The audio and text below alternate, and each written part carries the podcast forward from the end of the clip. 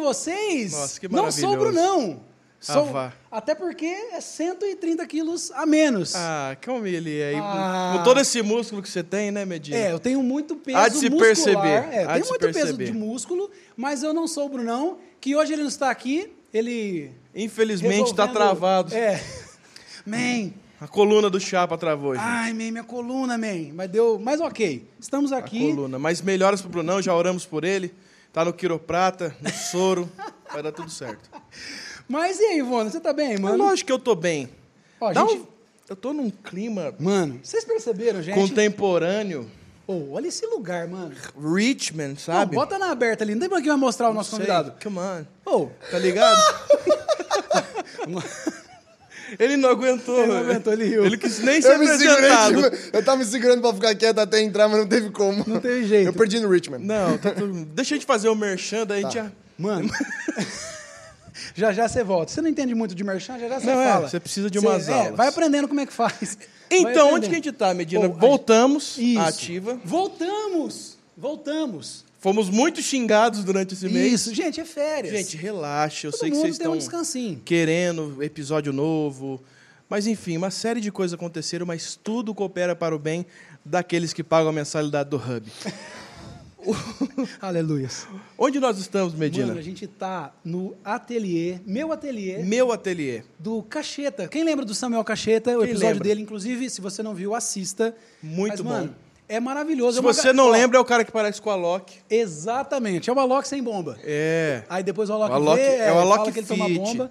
Mas Alok, não tem que daquele tamanho lá, nem planta cresce. Nem planta É. cresce natural, Mas gente. Vamos a lá. gente tá num ateliê, mano, é maravilhoso. É um ateliê Maravilhoso. barra galeria de arte, barra é, lugar mais lindo que eu já fui. É Eu tava isso. conversando com o Cacheta, ele falou que tem é, várias situações, pessoas com depressão que vêm pra cá. Eles praticam arte Par- terapia. Isso, arte terapia. É muita legal. gente passando Você- por ó, processo de Pode vir cura. com, com um grupo, pode vir com o pessoal do trabalho, escola, com a sua família, ou sozinho também. É um rolê bem livre. Fazer a ideia é ser tudo terapia bem muito livre. legal. Ó, para você conhecer mais, o, aqui no, no- na descrição tem um contato, tem um arroba deles, mas é, é meu, oh, meu Deus, meu ateliê ponto arte terapia. É porque Meu ateliê ponto arte terapia, é isso? O Instagram deles. Maravilhoso. Maravilhoso. Entra lindo, lá, lindo. clica lá para você conhecer e conhece também o Samuel Cacheta, que é muito legal. Maravilhoso. E hoje nós estamos com ele. Quando a gente falou assim, quem vocês querem de novo? Ele que é o pupilo do Hub, o nosso... da primeira temporada, né? O pupilo da primeira temporada, a revelação do Hub da Ó, primeira temporada. revelação.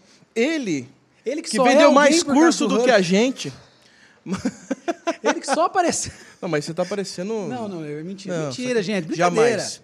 Brincadeira. O maravilhoso, especialista em redes sociais, merchandising, tá ligado? E tem Treta que responder teológica. a pergunta hoje. Por que, que o Instagram não acabou? Já já a gente fala sobre isso. E tá sendo muito questionado. né? Muito questionado. Muito. Todo Muito. mundo me para na rua, sou abordado por estranhos. Nossa. Tá um negócio Como tá tá difícil famoso. É. Fé, Nick Moretti, meus amigos. Nick Moretti.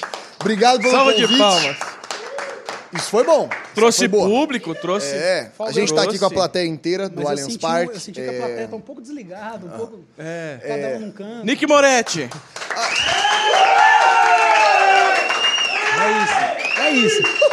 Obrigado, Liminha. Obrigado. Era isso que a Obrigado. gente precisava. Obrigado por me convidar de novo aqui.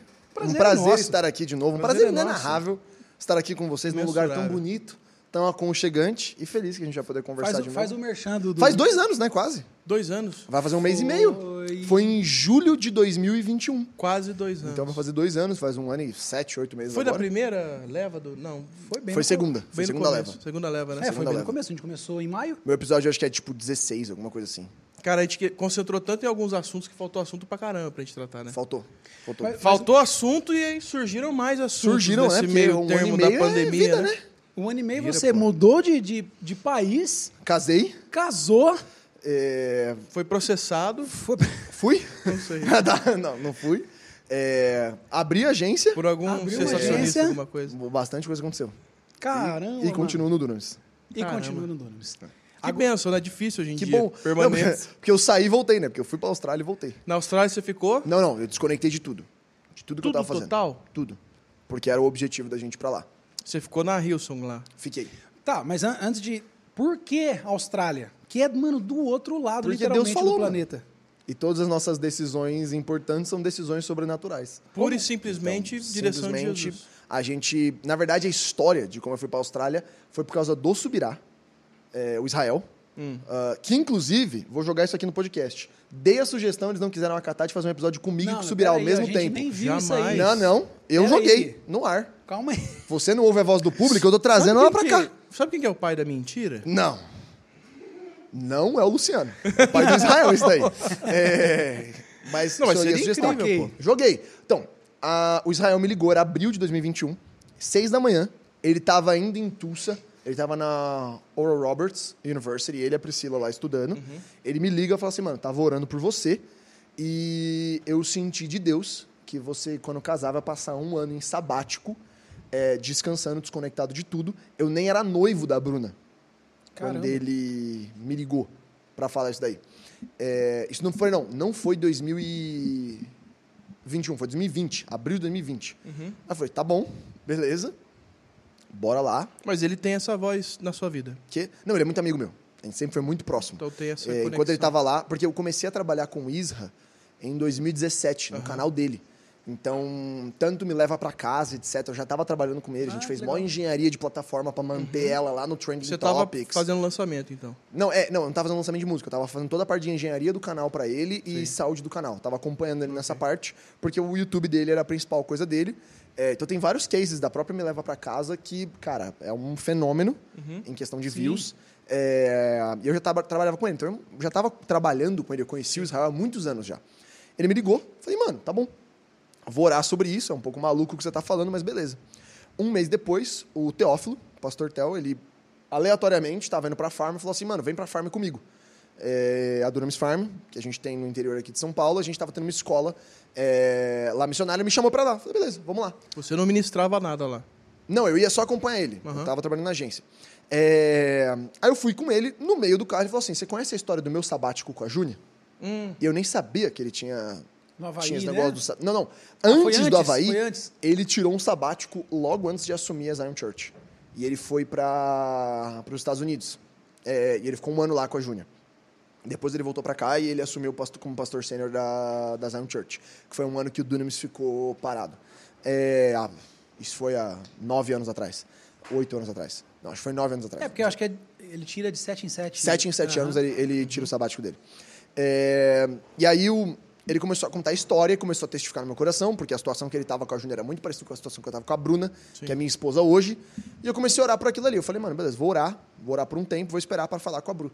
E aí, dois meses, quase três meses depois de tudo isso, a Bruna, ela me liga do nada, fala assim, cara, tava lendo uma passagem aqui da Bíblia. E ela já e sabia Deus dessa falou com- história? Não sabia de nada. Nada. Ela falou assim: Deus falou comigo enquanto eu li essa passagem, que é Deuteronômio, que fala que o homem, quando ele se, se casar, ele tem que tirar um ano para ficar longe dos seus afazeres e ficar longe da guerra. Ela falou: Cara, eu tava lendo essa passagem, eu comecei a chorar, eu comecei a sentir a presença de Deus, e eu tô Caramba. ligando aqui para compartilhar com você.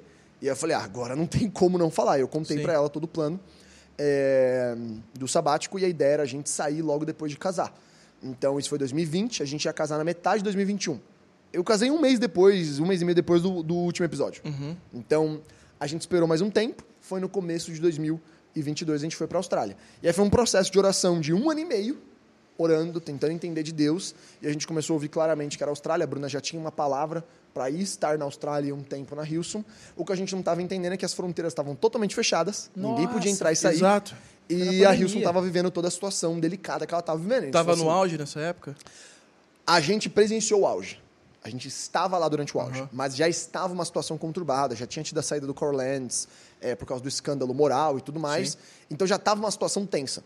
É, tanto que quando a gente foi lá, o número de pessoas que foi como estudante foi muito menor.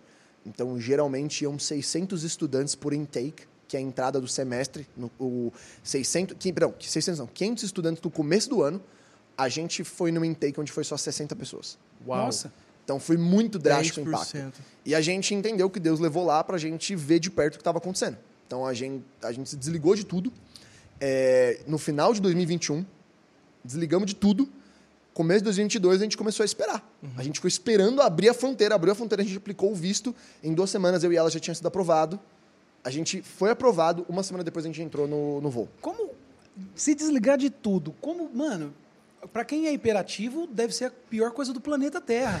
se que- desligar de tudo. E eu queria emendar uma coisinha. Como se prepara para fazer um sabático desse? É, é. Por exemplo, financeiramente, como funciona isso? Essa é uma boa pergunta. Esse é um bom desafio. A gente pediu É. esmola.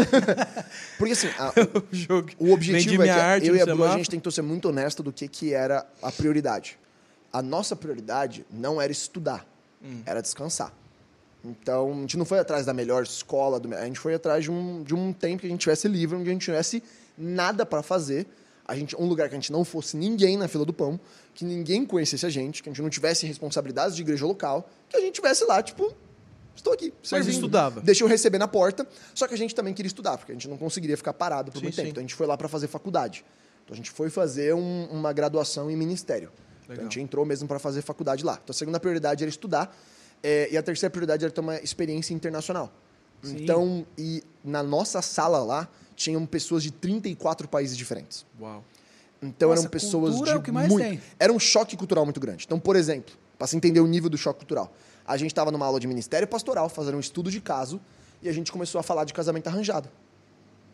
O que, que você faria se uma pessoa que é discípula sua, de uma igreja internacional, chega e fala: preciso voltar para meu país porque meu pai arranjou meu casamento. E é Mas- algo natural de acontecer. Acontece. E a pessoa vira para você e fala assim: e eu quero casar, e a pessoa com quem eu quero casar também quer casar comigo. Eu estou feliz com isso. O que, que você fala? Não tenho o que falar pra Tanto que a gente presenciou isso acontecendo na nossa turma. País Uma menina árabe.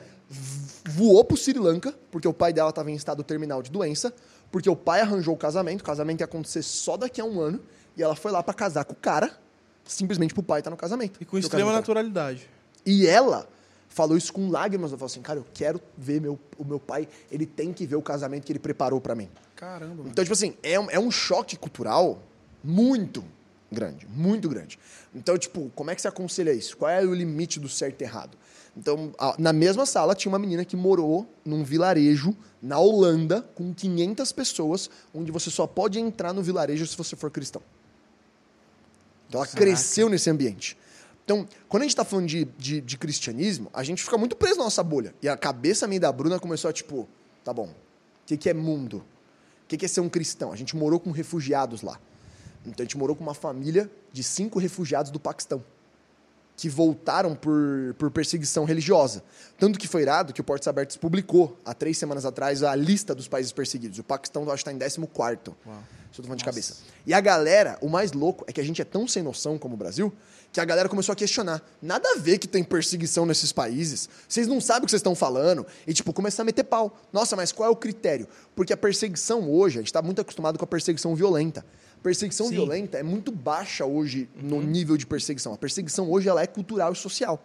Então, por que, que essa galera saiu do Paquistão? Não é porque eles eram ameaçados de morte, mas é porque você não podia ter emprego, porque ninguém te Você contratava por não come, ser você cristão. não bebe, você não Você não podia contar- co- é, comprar em nenhum mercadinho negócio local, porque ninguém ia vender pra você porque você não é cristão.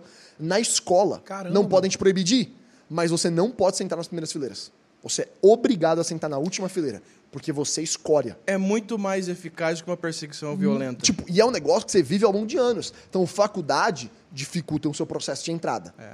Vão te perseguir na faculdade. Tipo, tipo assim, é uma perseguição de, de vida. Você não consegue trabalhar, você não consegue Sim. estudar direito, você não consegue comer, porque você não consegue comprar no mercado. Então você tem que achar guetos cristãos. Então eu, eu marginalizo a população cristã. Então a população cristã nesses países é majoritariamente pobre, porque eles só conseguem se relacionar entre eles. E o Sim. cara não tem acesso ao resto. Então é, vira, vira literalmente favelas cristãs. Que você vê lá dentro. E a gente morou com essa galera. E a nossa cabeça tá dando nó. Caramba. Então, tipo assim, cara, isso aqui é. Existem é periferias cristãs, então. nesse- periferia cristã. Nesse, Tanto que. Você já viu falar no, no Cairo que você tem aquela parte que é cheia de lixo Sim. dentro da. A maioria das pessoas de lá são cristãs. Caraca. Dessa periferia, onde é o maior centro de reciclagem, é um bairro inteiro.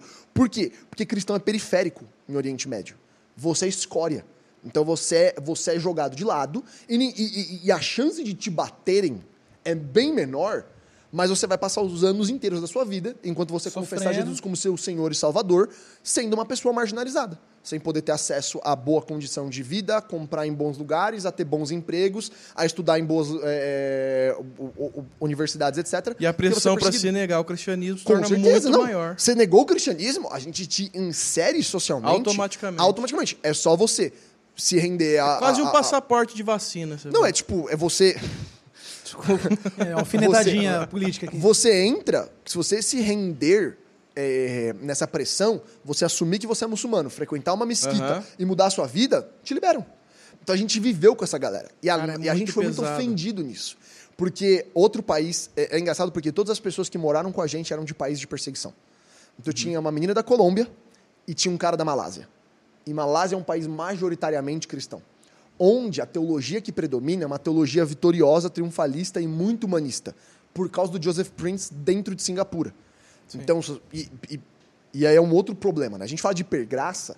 Quando você traça a narrativa de hipergraça, que virou um negócio comum nos últimos dois anos aqui no Brasil, você olha para Joseph Prince. Então você tem uma sociedade inteira pautada nesse tipo de cristianismo. Só que faz sentido eu pregar o que o Joseph Prince prega em Singapura. Por quê? Porque Singapura é um lugar que você leva uma multa de 10 mil reais por mijar na rua.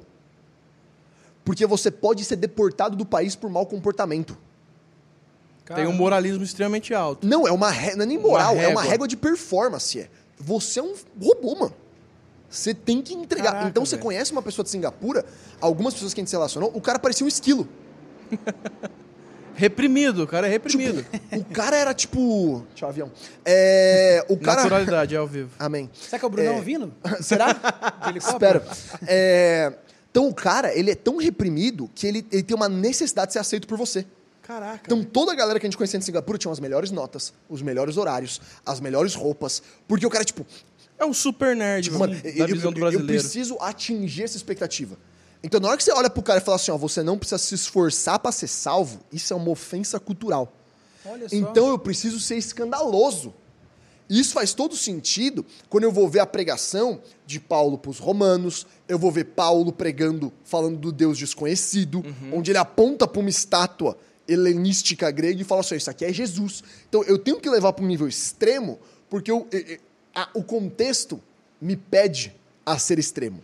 Então, quando eu pego essa pregação naquele contexto, faz todo sentido. Agora, importa essa pregação para uma cultura como a nossa, que é uma cultura do jeito, é uma cultura do aproveitamento, onde a gente é programado socialmente para sabotar a regra. Sim. É. Como é que eu consigo fazer isso aqui mais fácil? Como é que eu consigo fazer isso aqui com menos esforço? Como é que eu consigo dar um jeito na conversa? Como é que eu consigo burlar a fila? Ninguém Aí tá- você traz tá uma teologia mesmo? de graça para uma pessoa que já tem um, um- um- um- um padrão de, de, de buscar um acesso rápido. Então, e e eu não tenho essa sensibilidade de falar assim, não, essa pregação está num contexto social, num outro lugar do mundo, para um tipo de perfil de pessoa. Agora, eu importo só a mensagem, ela, ela sai mais de contexto ainda. Então, a gente se relacionou com a galera da Malásia, onde você tem essa, essa pregação. Cara, então a sua convivência era extremamente cansativa, que você tinha que se moldar toda hora, não era? Assim, de maneira geral, ela não, era, ela não era cansativa, ela era delicada. Porque você tem, que, você tem que respeitar que a pessoa tá te ofendendo na sua cultura e você tá ofendendo ela. E os dois estão ofendidos. Numa simples conversa. Numa simples conversa. E aí você vai exercendo misericórdia. Então, e, e tá bom, deixa eu entender melhor o que você tá falando. E, e são pessoas de vários contextos, de várias idades, de várias formações. Então não é só a multiculturalidade, mas é uma multietnicidade, uma multigeracionalidade, que tinha gente de 40 anos que tinha quatro filhos na minha sala de aula e tinha um cara de 17. Bobão. Que, tipo, mano, mordi o pé no meio da aula. mordi meu pé. E você tem um cara que é, tipo, casado e tinha um outro cara que tinha abandonado três empresas. Tudo na mesma sala de aula, de vários lugares do mundo. Então, esse choque fez a gente crescer muito. A gente queria ter essa experiência internacional. Essa, essa aula era do quê? Não, a gente É uma tava escola fazendo. de quê? Era uma. A gente tava facu- fazendo faculdade de ministério. Faculdade de chamado de Ministério. diploma em ministério. Então são três anos de faculdade, você tem várias matérias. Então a gente teve ministério pastoral, a gente Ah, teve Antigo legal. Testamento, Novo Testamento, a gente teve. Mas não é teologia. É Então. tam- tem também. Tem teologia. Então não é uma faculdade de, De teologia. porque a gente não quis ir para abordagem E teológica. ela te prepara pra essa faculdade. Você ter uma formação para ver de ministério. Basicamente, Ok. é como se você pegasse a formação teológica, só que você coloca mais doutrinas práticas. Uhum. Então, tipo, ministério pastoral é uma doutrina prática. Então, você tem estudo de caso de aconselhamento. Você traz material didático e material acadêmico do Sim. que que é um aconselhamento pastoral saudável. O que, são linhas de aconselhamento pastoral. Como é que uma pessoa na Inglaterra aconselha, como é que uma pessoa na- no, no sul da África aconselha. Multiculturalidade em aconselhamento pastoral. Como é que você resolve conflito. Como é que você lida com caso de suicídio. Então a gente teve bastante estudo de caso. E voltando para os testemunhos que a gente falava do bailinho, foi muito legal. Porque era ter, era ter vocabulário e do- e documentação daquilo que a gente já fez por muitos anos na prática. Que é a intervenção para pessoas que estavam em, em crise suicida, identificar se a pessoa realmente tem, tem, tem, tem intenção suicida, então era intenção suicida, ou se ela só tá falando aquilo ali porque ela quer compartilhar aquela dor que ela tá tendo. Porque é muito diferente. A pessoa que realmente é potencial suicida e a pessoa que está comunicando uma intenção suicida. O que, que você vê de diferença? Porque a, a, a pessoa de que comunica intenção suicida, ela não está planejando o suicídio. Então, isso é um negócio que você fa- fala bastante dentro do aconselhamento pastoral. aquilo. Se a pessoa não tem forma, lugar, data e porquê, que são os quatro gatilhos, a, você, não, você não começa a colocar ela como médio ou, ou alto risco. É baixo risco. Ela fala assim, cara, eu tô pensando em tirar minha vida. Isso é baixo risco. Porque começa a ficar risco quando ela começa a esquematizar. Então é muito comum a gente estar no aconselhamento de jovens, a pessoa fala, cara, tô tendo pensamento suicida.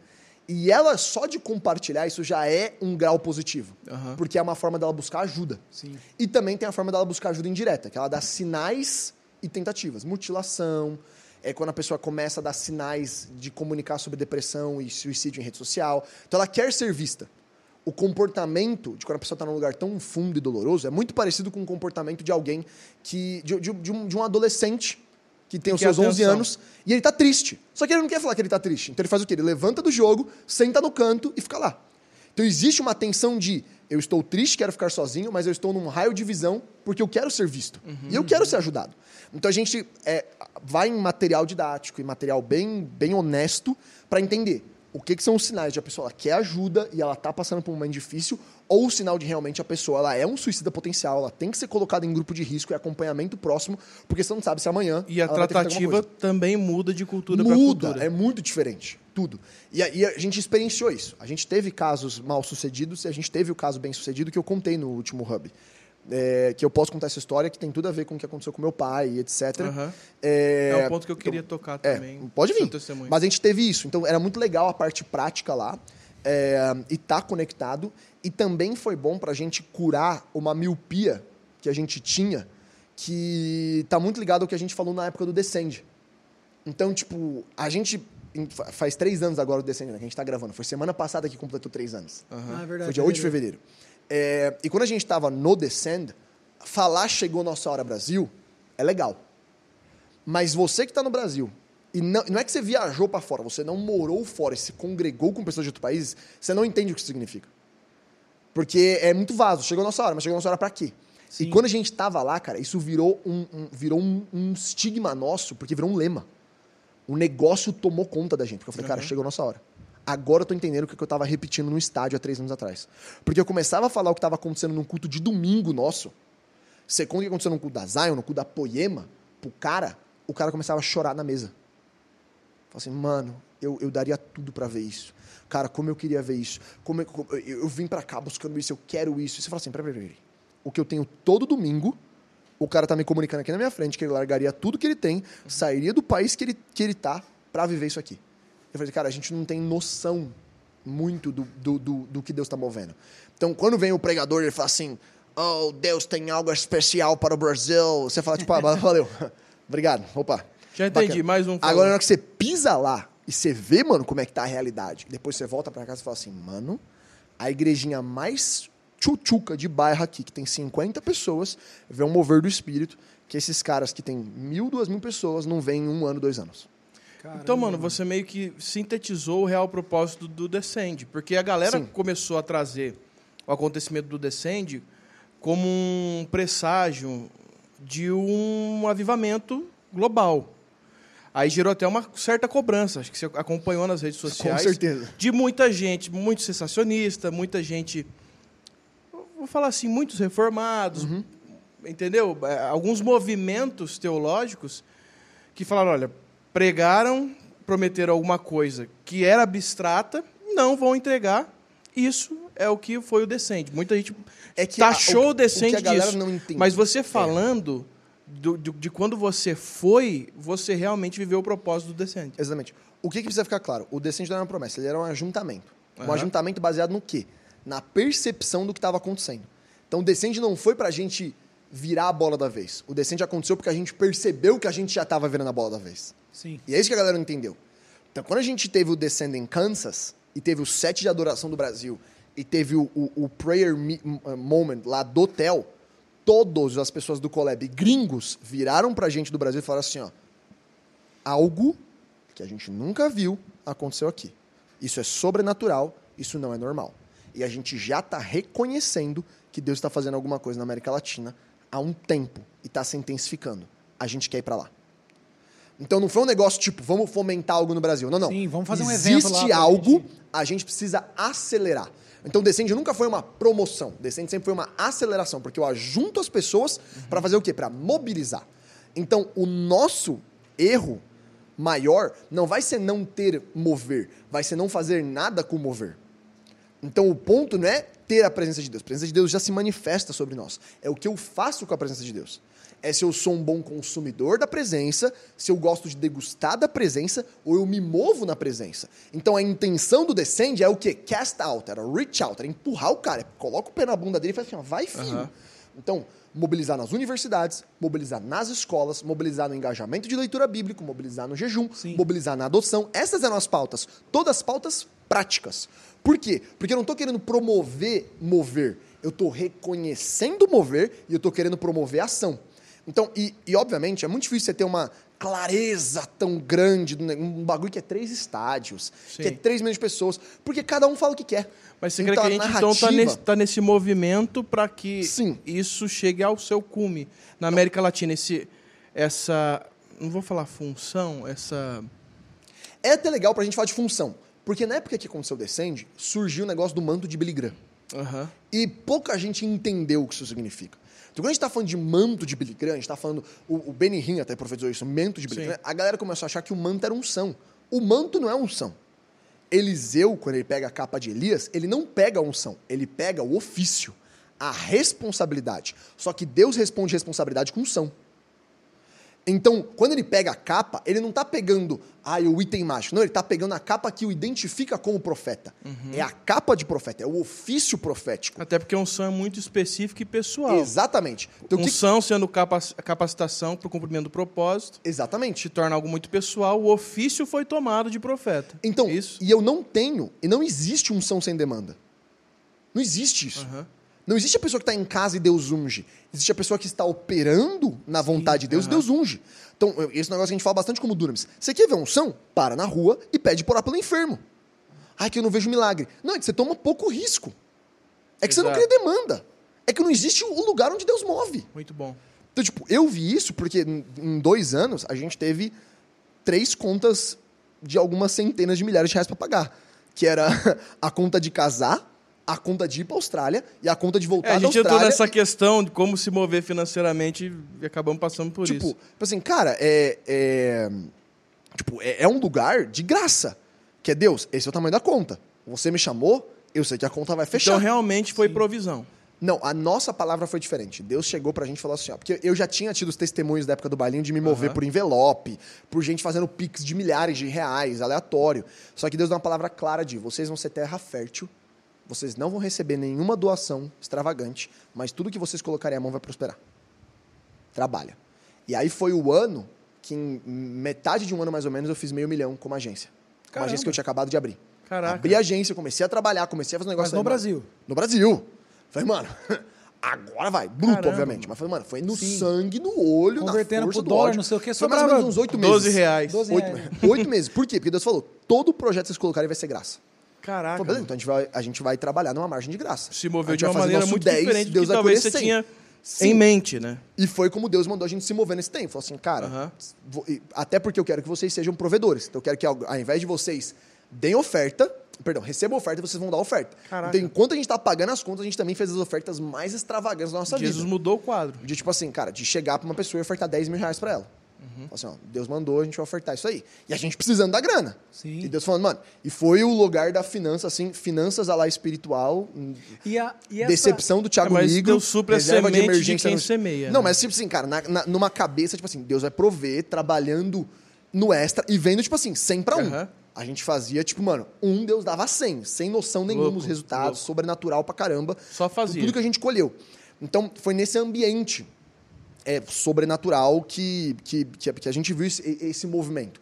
E essa demanda é o que gera fé. E a fé, ela é atendida com o mover de Deus. Então eu falei assim, cara, o, o que a galera não entendeu é que o, o manto de Billy Graham não é a unção de Billy Graham, é a responsabilidade de Billy Graham. Por quê? Porque o Billy Graham lotava sozinho dois estádios. Sozinho. Sim. Só que hoje, você tem hoje mais uns 4, 5 caras nos Estados Unidos que sozinhos lotam estádio. Dos generais das antigas. Aham. Porque eles estão indo embora. Então, agora quando a gente está gravando, o próprio Lauren Cunningham, ele tá hospitalizado. Ah, é. Sério? Com uma séria dor no peito. Eles postaram uma nota, a esposa dele postou uma nota na YWAM, eles postaram um post com toda a carta que ela escreveu. Tipo assim, cara, eu tô literalmente vendo nos próximos 10 anos todos os generais da geração antiga, esses grandes generais, a lá Billy Graham, a lá Lauren, todos foram.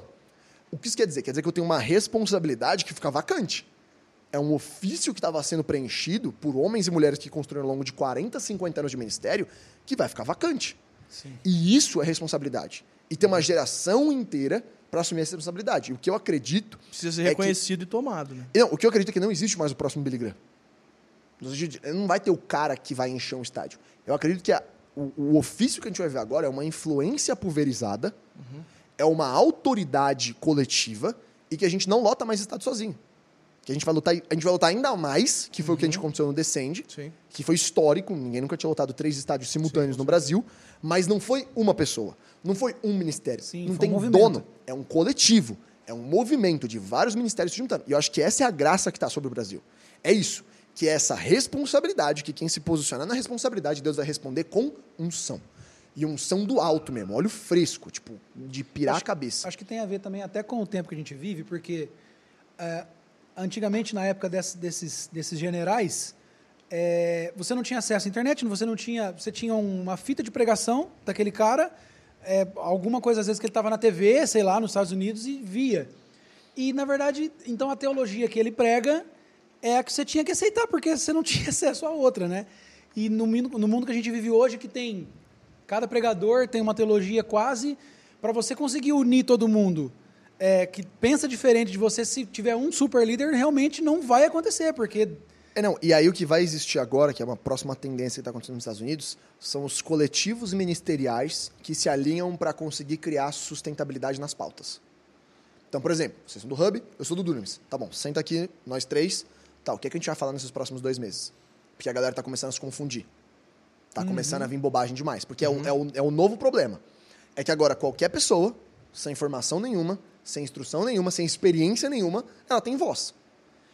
Não E- foi dada a voz, mas Sim. ela, Ela tem. tem voz. Eu preciso também começar a botar a régua um pouco mais alta, tipo assim, galera, vocês precisam começar a cair na real que vocês vão ser cobrados porque vocês estão falando. Com certeza. Eu vou prestar conta de cada palavra que eu tô falando aqui. Esse coletivo já está acontecendo, já está sendo organizado, então.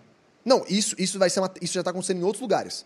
Mas o próximo movimento, e, e é um negócio que eu também quero cutucar, é começar a acontecer cada vez mais aqui no Brasil.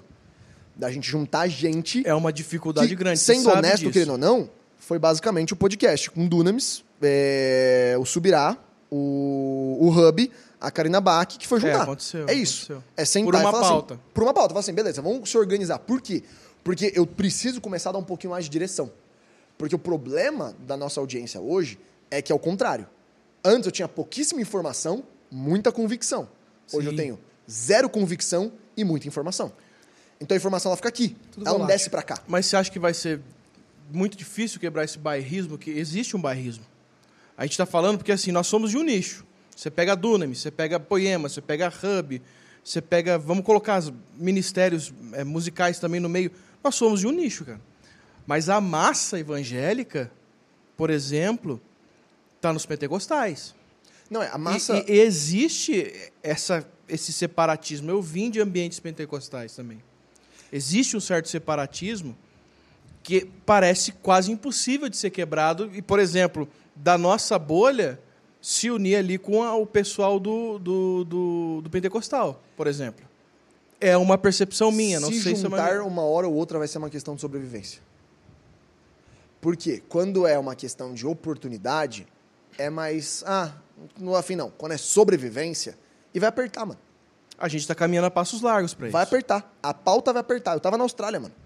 É que eu não posso falar aqui porque tá gravado, mas eu vi coisa, mano, que é O que, que você pode falar sobre? Que a galera não te chama, não fala mais que Quer você mais tem. um café? Eu quero um café. Muito.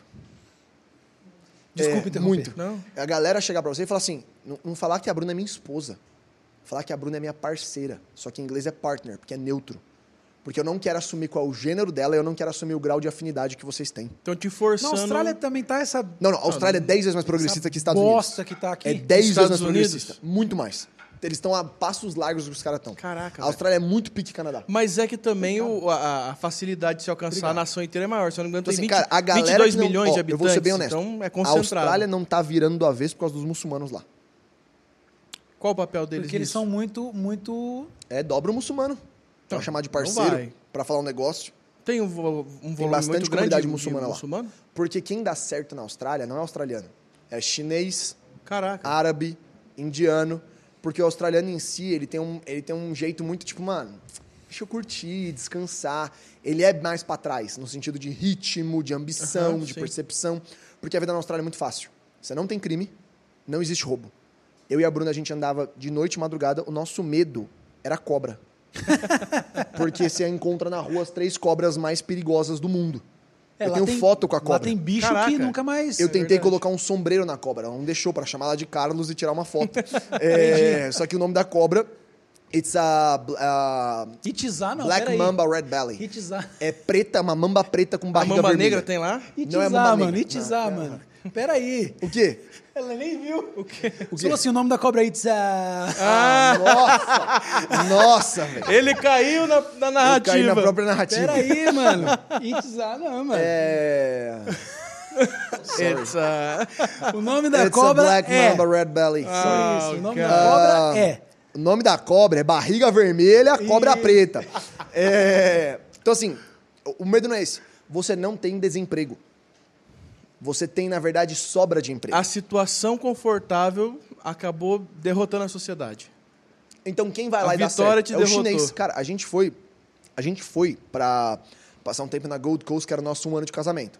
Obviamente, o budget é pequeno, então a gente foi lá três dias. Na, na cara e na coragem. Você tinha prédios de, tipo, 20 andares. Qual que que é a o cidade prédio- que você tava? Sydney. Sydney A gente tava em. Sydney. Uhum. A- o prédio inteiro era de chinês. Caramba. As placas em chinês. Caramba. Quem entrava e saía de chinês. O cara, ele é tão patriota que ele não tem nem a pachorra de traduzir em inglês. Não, você tem de chinês, Não, ele tá é nem chinês que vem aqui. É igual com. a gente é. pegou uns números, um terço de terra na maioria dos principais estados é de chinês. Caramba. Caraca, velho. Porque, mano, os caras é faca na caveira, mano. É chinês, mano.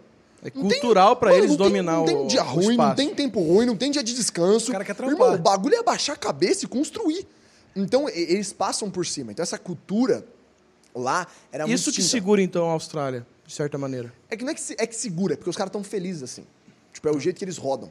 E, e quem vai lá e, tipo, mano, manda muito, é, é a maioria, pra não falar que são todos, né? Porque eu vou estar sendo injusto, é chinês, é indiano, é árabe, latino. É essa galera, mano. Os caras amam brasileiro, velho. A gente chegava pra falar que era Sério? brasileiro, o cara, pra contratar você, ele sorria. Ah. You're Brazilian? Sabe por quê? Porque trabalha. Porque trampa igual um cavalo. Porque, tipo, cozinha, essas coisas, só tinha brasileiro, velho. Porque, mano, a gente derruba os caras, velho. Os caras, tipo, tão cansados na terceira hora, deu seis horas de trabalho, a gente tá ali, ó, lá labuta. E, assim, tem uma questão cultural também, que a galera é frouxa, de certa maneira, culturalmente. Pra você ter uma ideia, a Bruna tava trabalhando num espaço, é, tipo, meio período, só pra gente ter uma grana e, e- e se estabilizar, porque, de novo, era descansar. Então, lá a gente trabalhou. Eu arranjei um trampo numa agência, ela arranjou um trampo numa, numa casa de saúde. É, a gente trabalhava meio período, 20 horas por semana. Mano. Horário livre e flexível.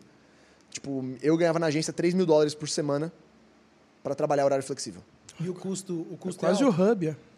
3 quase o mil, 3 mil dólares por semana nem, nem sai de casa. Você nem tocava o celular. Ah. Então, assim, é minha maluco. hora era muito alta. Então, dentro do processo, é, uma cliente brigou com a Bruna. Ligou gritando. Não, que da- O que, que a Bruna fez como boa brasileira? Gritou de volta.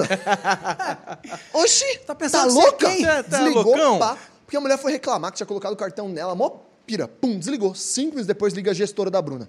Bruna, soube que você acabou gritando com uma cliente, ela gritou com você. A Bruna já, tipo, pô, vou levar um sacode. Aí a mulher, você tá bem? Você quer tirar o resto do dia off? Ah. Porque eu sei que isso mexe bastante com o nosso emocional. Mano e eu não quero que você fique sobrecarregada. E a Bruna, tipo assim, ó. Mas por que, que o Brunão não é assim? Não, e a Bruna mandar assim, ele ó, pra Austrália, mano. e a Bruna assim, ó, "N- não, eu tô, é, não, tô bem. Eu presenciei um cara chorando Caraca. de ansiedade porque ele tava triste, porque ele não ia conseguir pegar um day off na sexta-feira, iam ter ondas muito boas na costa, ele não ia conseguir surfar. E eu tive a conversa com o filisteu na minha frente assim, ó, mano, eu tô muito triste. Sabe, cara, ia ser um dia muito bom pra surfar, eu tô precisando disso, sabe? Mas, Nick, eu, Eu vou te falar um negócio. Só que eu tô sentindo hoje, a lua tá boa pra pescar uns tamba. Eu tô aqui. Mano, mano, tipo, eu não tô zoando. O cara tava. Ele, mas assim, é Mas que- esse é o nível de fragilidade é do pessoal lá. É esse o nível. É esse o nível de fragilidade dos caras. É tipo, é, é- é surpreendente. Só que aí, cê- você que é brasileiro, mano, você é faca na caveira, mano. É bope. É tapa na cara, entendeu? Soco na nuca. Tipo, não tem dia ruim, velho. Não tem nuca isso.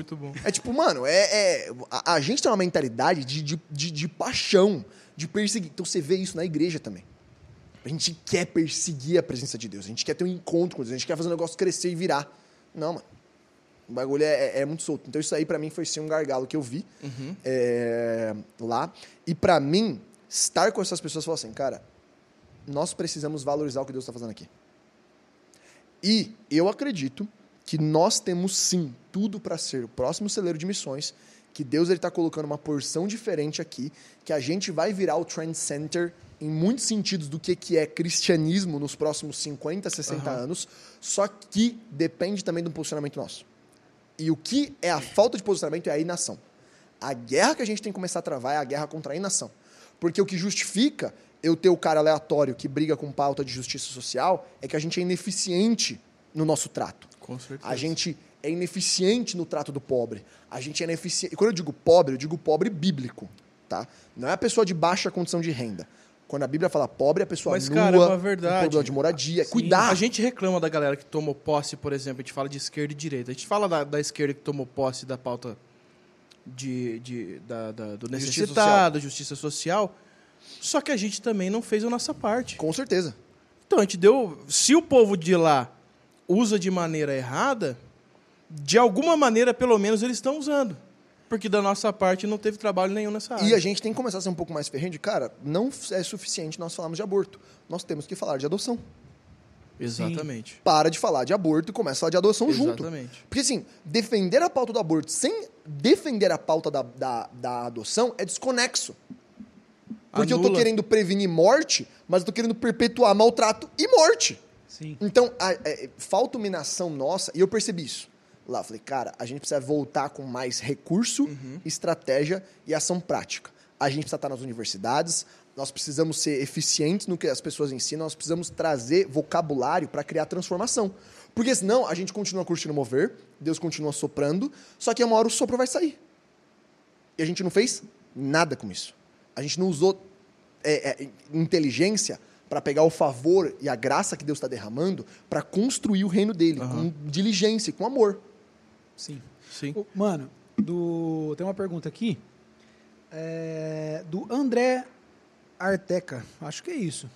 Os arroba é difícil, né? Aí, Aliás, antes de fazer a pergunta, eu quero falar para você ser membro desse canal, meu bebê. Seja membro, porque você ajuda esse canal financeiramente. Você pensa que é fácil sustentar o Vona? Um, um apresentador de peso desse? Não é. Então, você ajuda esse canal finan- financeiramente e aí você tem o nosso Não vou grupo responder. pra- não, Eu calma. prometo. E modelo de microtransação é o futuro, viu? Porque o Instagram vai implementar a mesma coisa também. Ah lá. Ele tá sempre traz uma Ele rema. sempre né? tem uma. A gente vai falar de rede social já Uma já. rema, Uma rema, uma, rema uma digital. direção divina. É uma Você rema entendeu? digital. Só, só o toque aqui, ó. Ó, a só- gente vai falar de rede social já já daqui a pouquinho. Tá que tem bom, pergunta com aqui. certeza. Mas ó, você tem é, tem o nosso grupo do Telegram que a gente troca ideia. Inclusive agora no final do ano, Hum. os membros foi no, no especial de Natal. Tivemos uma belíssima com surpresa. plateia, Se você não plateia, é, você, viu perdeu isso? a oportunidade. Gravação com plateia. Não fui chamado, né? Mas. E é- porque mas você a gente não, é não membro, queria então. mesmo. Ah, tá bom. Você é então tá. membro? Eu sou. Honorário. Eu fiz o meu membro no dia que eu, que eu tava no podcast. Você Então, tá brincando. aí, Sou gente- membro até hoje. Tá É brincando. isso. Siga o exemplo do Nick Moretti. Se o Nick Moretti é, é membro, você não, ah, eu não vou, porque não. Peraí, caramba. Seja membro desse canal porque você fica mais bonito. É isso. É uma paixão eu ser abençoado por vocês e eu não contribuir com o que vocês estão fazendo. É só vergonha mesmo. Porque Nossa. seis reais não custa no bolso de sente ninguém. com firmeza essa Eu tentei apaziguar, ele já veio queimando. Ó, Mas aí, falando da, da Austrália, pra gente. Eu quero fazer essa última aqui pra gente partir pro, pros outros assuntos. Eu sei que ele quer pegar um assunto pesado. Não, esquece esse negócio aí. Não, depende de qual. Tem uns esquece quatro trem aqui. pesado aí. Tem uns 12 que dá pra entrar, vai. Não, mas ó, qual que é a, a- qual a qualidade da igreja australiana que mais te marcou e você gostaria que tivesse no Brasil? Tem alguma qualidade de lá falando, mano, isso aqui no Brasil seria Nível legal. técnico e excelência. técnico É. A mesma coisa que a Laura falou. da parte é, tipo, dos Estados é- Unidos. Mano, é, é- Primeiro porque a Austrália tá do lado da China.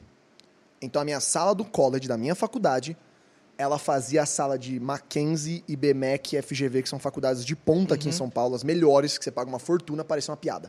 Tá Caramba. brincando. A minha sala de aula, ela tinha um telão de LED de 5 metros por 3 metros no fundo, parede LED. Tinham seis movies na sala.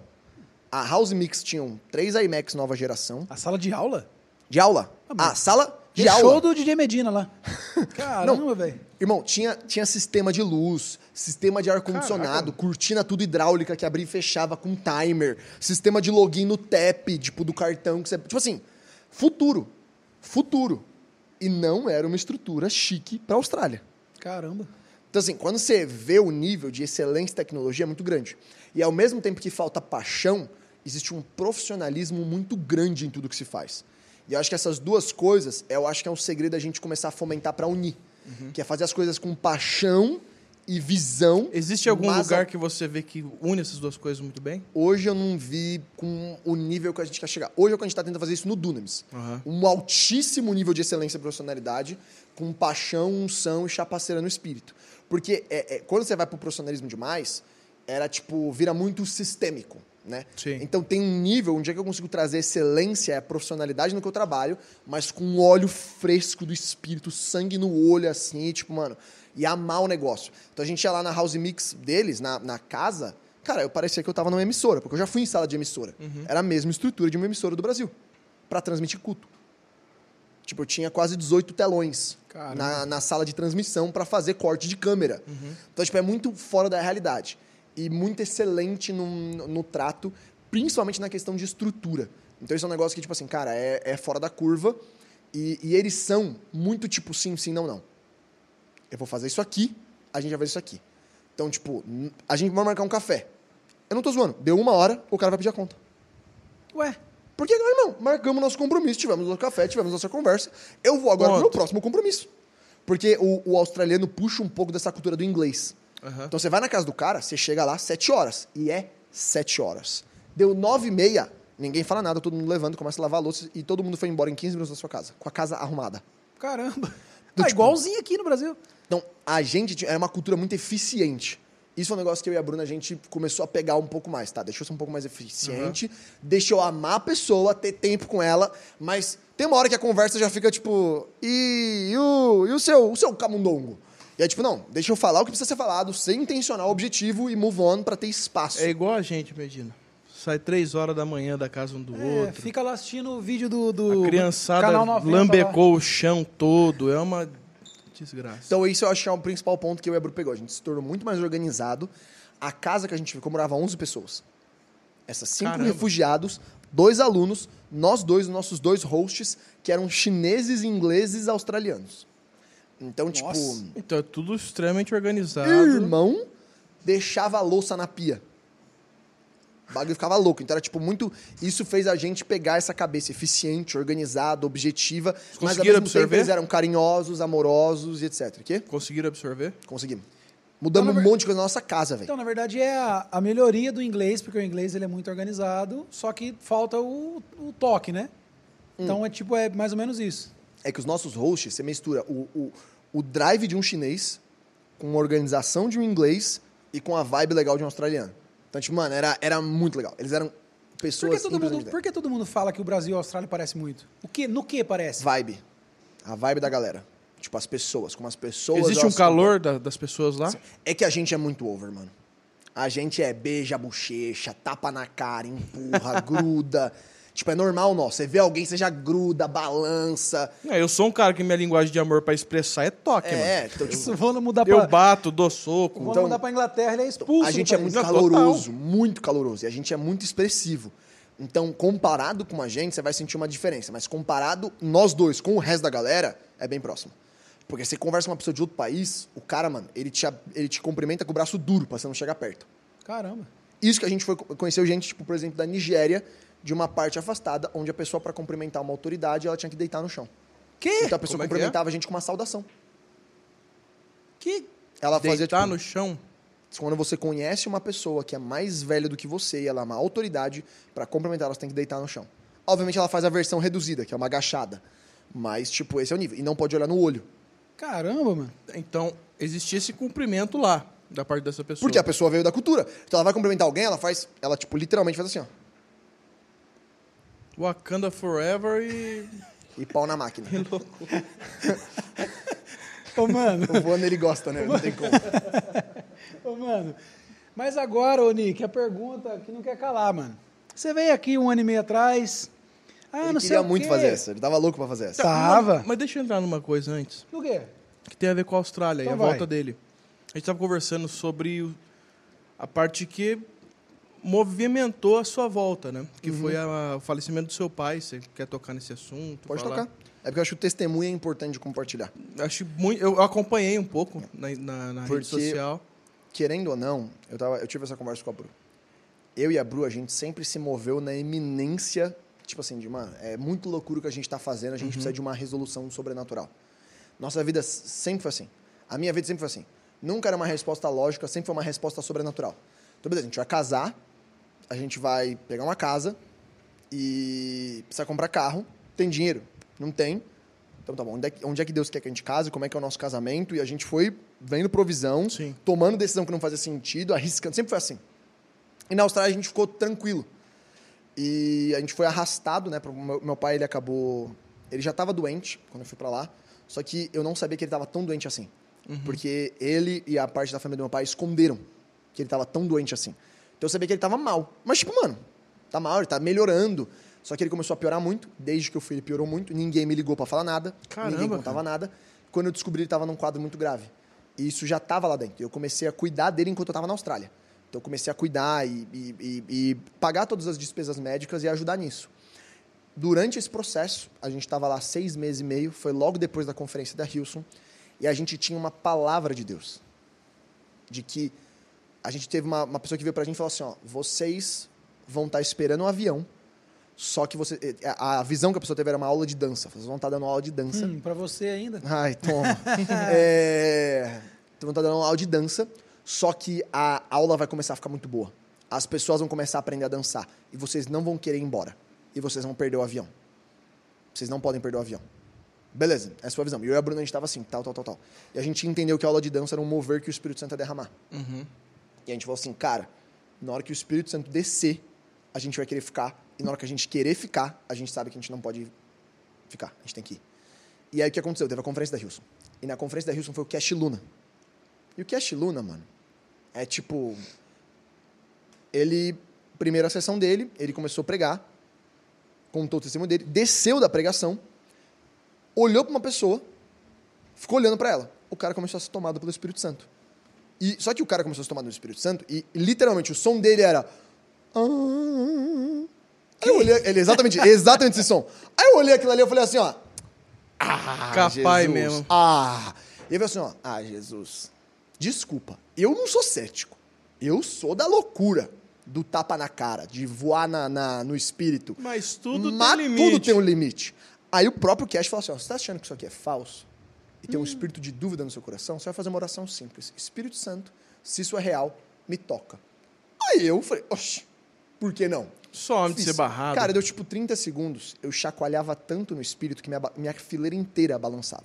Aí você tava, ó, ó, ó. Aí eu não fiz o ó, ó, mas eu fiquei muito louco. Eu rolei escada nesse dia. Tá brincando. Eu ofendi gente. Eu joguei Como assim? Eu cheguei Aqui no cara. é. Eu ta- Como cara, assim? tava tão tomado pelo Espírito Santo que tinha um cara que tava fingindo que tava orando. Eu cheguei nele, olhei pra ele, coloquei o dedo no peito e falei assim: ó, você fala que você é amigo do Espírito Santo, mas o Espírito Santo não te conhece. Você não é amigo de Deus. E saí andando. Falei assim: você não tem o Espírito Santo. E saí andando. E, e, e assim, e o pior é o dia depois, né? A galera falou assim: mano, você chegou no cara, velho. E o cara era aluno, estudava com ele. E eu bati no peito dele e falei assim: ó, you don't have the Holy Spirit. Tipo, tipo bêbado que não sabe o que tá fazendo. Muito. Rolei da escada, cheio de vergão. Isso também. Eu joguei dinamite nas pessoas. Eu sentei na terceira fileira, as pessoas indo embora da conferência, eu parado olhando pra elas fazendo assim, ó. Mano, é o jogo da Bertelli, mano. Nesse nível. Cantando, cantando com um passarinho quase. O Judá olhou e falou, não, aí já é Não, demais. não, o Judá. Mano, Dinamite, Não, arminha, não. tudo bem. não, mas assim, cara, foi tipo assim, foi uma foi a experiência física com o Espírito Santo mais intensa que eu já tive. Foi muito Caraca. forte, foi muito real, cara. E foi muito genuíno. Não tinha banda, não tinha Uhum. o cataramatere na grita, não, era tipo, mano, era a presença de Deus esmagando. Acho que foi quase um Espírito Santo falou: "Você- pagou pra ver, então você vai ver. Então, tipo assim, e foi geral, foi todo mundo. E, a- e aí eu falei, cara, quanto tempo isso não acontecia na Hilson? E alguns pastores falaram, cara, 10 para 15 anos. Nossa. Que a gente não tinha esse nível de mover acontecendo aqui no salão. E foi, foi assim, foi loucura na segunda noite também que ele pregou. Aham. Tipo assim, foi tipo, muito forte, foi realmente muito forte. Só que aí eu comecei a sentir que um negócio. A gente, quando tava na Austrália, tava muito travado as coisas no espírito. Sabe quando você tá no lugar e o bagulho tá travado? Uhum. Você tem dificuldade de puxar uma palavra do- de conhecimento do espírito, você ora, as coisas não acontecem, você sente que o negócio tá, tipo, engessado. Arrastado. Cara, e a gente orando, batalhando. E eu falando assim, Deus, eu não vou admitir, eu vou morder os caras na rua. Eu vou orar pro muçulmano. Tipo, e eu tava começando a ficar consternado. Depois desse dia da conferência, parece que rompeu. Num nível, cara, que eu chegava na- no culto e eu tava tão obcecado por ter o meu próprio encontro e a galera tava meio apática que eu falava assim, eu vou ter o meu encontro. Eu entrava e eu fazia uma oração. God hit me. Deus me acerta. Mas me acerta, Deus não vê de onde veio. Eu quero ter revelação. Eu quero ser tocado pela glória. E eu ficava orando isso até, mano, Deus me capotar o Corsa. E eu caía no espírito sozinho, velho, no, no culto. Só que era uma, um, um- como se fosse uma arquibancada. Eu rolava da arquibancada. Tipo, Isso e a começou galera- a ser constante. Não, eu caí uma vez que eu me lesionei inteiro. Caraca. E a galera achou que era demônio. Que eu caí e rolei. E aí veio a Bruna e falou assim: não é não, gente, é o Espírito Santo. E a gente começou a ver as pessoas serem tocadas pelo Espírito Santo na sala de aula. A gente orar por elas por batismo do Espírito Santo, eles começaram a falar em língua, ser tocado pelo batismo, a gente vê cura. E o nosso último dia foi tipo assim, surreal. Porque a gente fo- foram orar pela gente, a gente começou a orar, enquanto a galera orava pela gente, a presença de Deus veio e as pessoas começaram a cair no Espírito sozinha. E aí eu e a Bruna começamos a orar pela galera. E aí, tipo, mano, foi um mover muito forte. Caramba. E a Bruna começou a ter encontros com a galera. E a gente falou assim, cara, Deus tá fazendo algo, Deus tá fazendo algo, Deus tá fazendo algo. E aí foi quando eu recebi a notícia do meu pai, que meu pai tinha sido internado. Tipo, mano, No ápice dessa parada. quando o bagulho começou a engrenar, Quando a dança tava rolando. foi internado. E eu olhei pra Bruna e falei assim, a gente precisa ir. Porque isso não, nem por ele, por mim. Porque se eu não fizer tudo que eu posso fazer agora, isso aqui vai me perseguir pelos meus próximos 10 anos. Sim. E esse é o conselho máximo, cara. Faz tudo que dá pra fazer. Tudo, assim, no limite do possível. Mesmo que pareça loucura. Por quê? Porque vale mais a pena você dar tudo do que você deixar essa brecha que o inimigo vai usar pra te perseguir pelos próximos 10, E se 20 anos. cobrar. É, dava pra você ter feito mais. Dava pra você ter ajudado, dava pra você ter E resolvido. se, né? E se eu E eu tiver... falei assim, mano, quer saber? A gente já passa cabeça. Então, mano, a gente pô, compra a passagem agora. A gente recebeu a notícia na quarta-feira, de ma- quinta-feira de madrugada. Domingo de manhã a gente tava no voo. Entrando. Indo. E aí eu olhei pra Bruna e, e eu falei assim, cara, não é pra gente voltar. E aí a gente veio, Tinha dado... Quanto tempo você tava lá, isso? seis meses e meio. A gente ia Ah, ficar foi no- na A metade. gente ia ficar nove meses lá. Completos mesmo. Porque a gente ia voltar antes, a gente não queria perder muito tempo, a gente ia terminar o um ano de faculdade e vazar. Aham. É, a gente ia ficar mais três meses lá, completos. A gente saiu. Então a gente tinha tido dois terços do processo que a gente estava prevendo. É, então, voltamos e meu pai tinha tido dois derrames. Nossa. Então ele estava em estado vegetativo quando eu cheguei. E eu saí do aeroporto, fui direto pro hospital, falei pra Bruna e falei assim: a gente vai vir aqui todos os horários de visita, eu vou ungir a minha mão, a gente vai colocar a mão na cabeça. E a minha oração no voo foi: Deus vai me dar duas coisas. Ou meu pai vai voltar a consciência, ele vai ter um encontro com Jesus e eu vou ter a garantia de que ele vai estar no céu comigo. Que minha conversa com a Bruna é: Bruna, eu não posso arriscar meu pai não estar no céu comigo. Ele, eu preciso estar lá Ele não era cristão. ele estava afastado. Ele teve um encontro muito forte quando eu era e ele se afastou. E eu falei assim, cara, eu não tenho a chance da dúvida.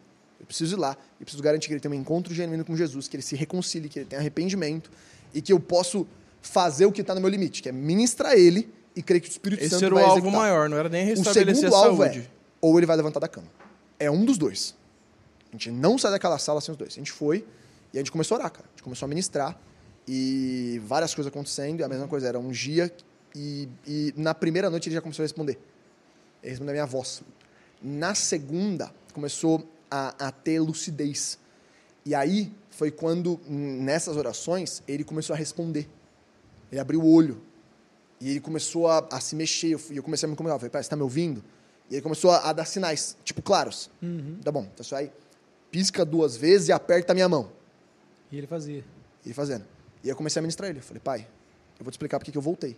Porque eu não quero deixar o senhor ir sem saber que você vai estar no céu comigo. Essa, essa é a meta. Foi claro. E eu comecei a falar com ele. E eu comecei a conversar. Eu falei assim: a gente pode fazer uma oração de confissão a Jesus? Ele aceitou, ele fez oração comigo, ele confirmou a, a oração. A gente teve mais tempo de conversa. No outro dia, ele, ele voltou à lucidez de novo, confirmou a oração dele. A gente teve mais um tempo de ministração e depois disso ele parou de responder. 100%. Foi a melhor para ter a salvação. Ele parou, uma semana depois, na semana seguinte, ele acabou falecendo. Que ele tinha um encontro com Jesus.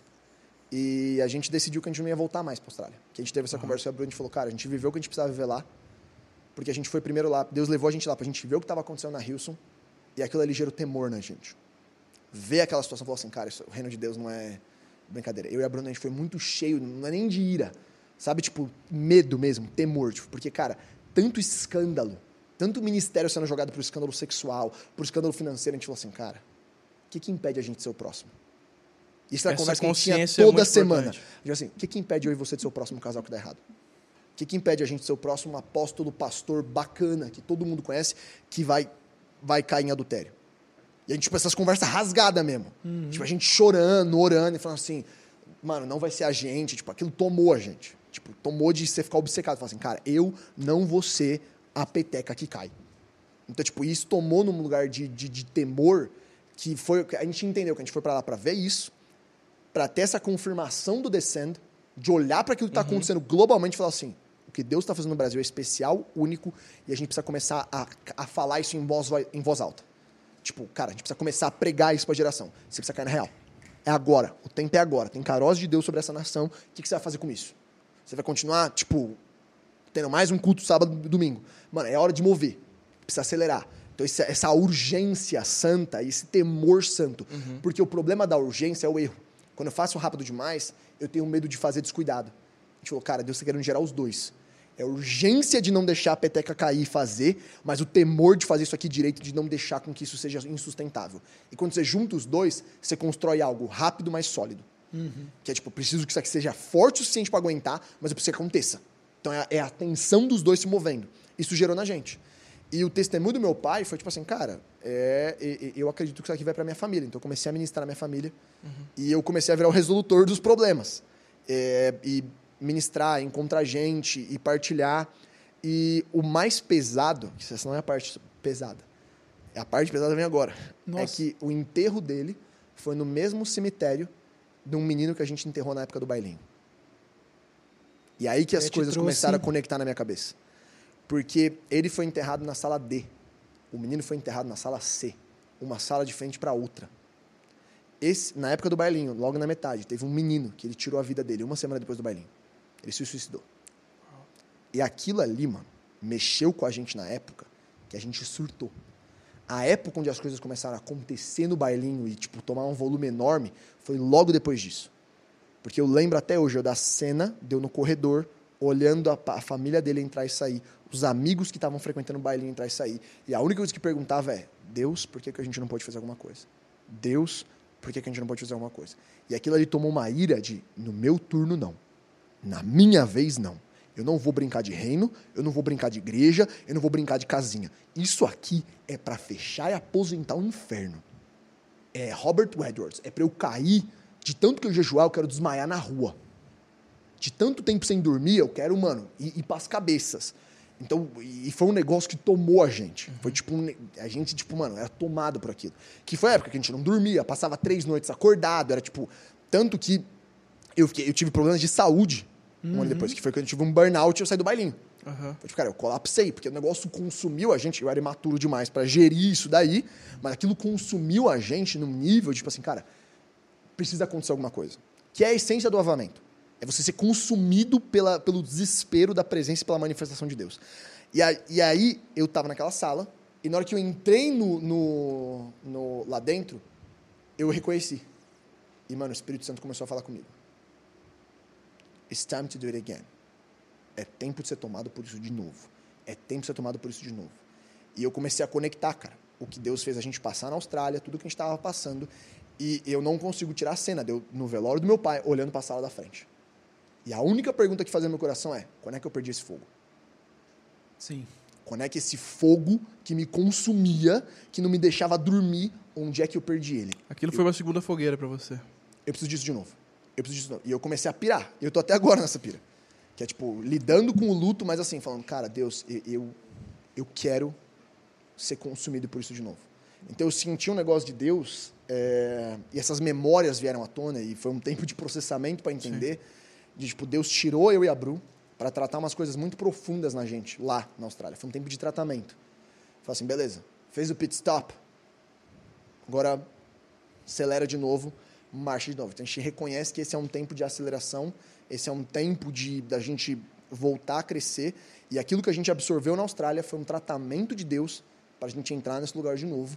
E eu tô sentindo que Deus quer fazer alguma coisa no mesmo nível que a gente viu no bailinho. De novo.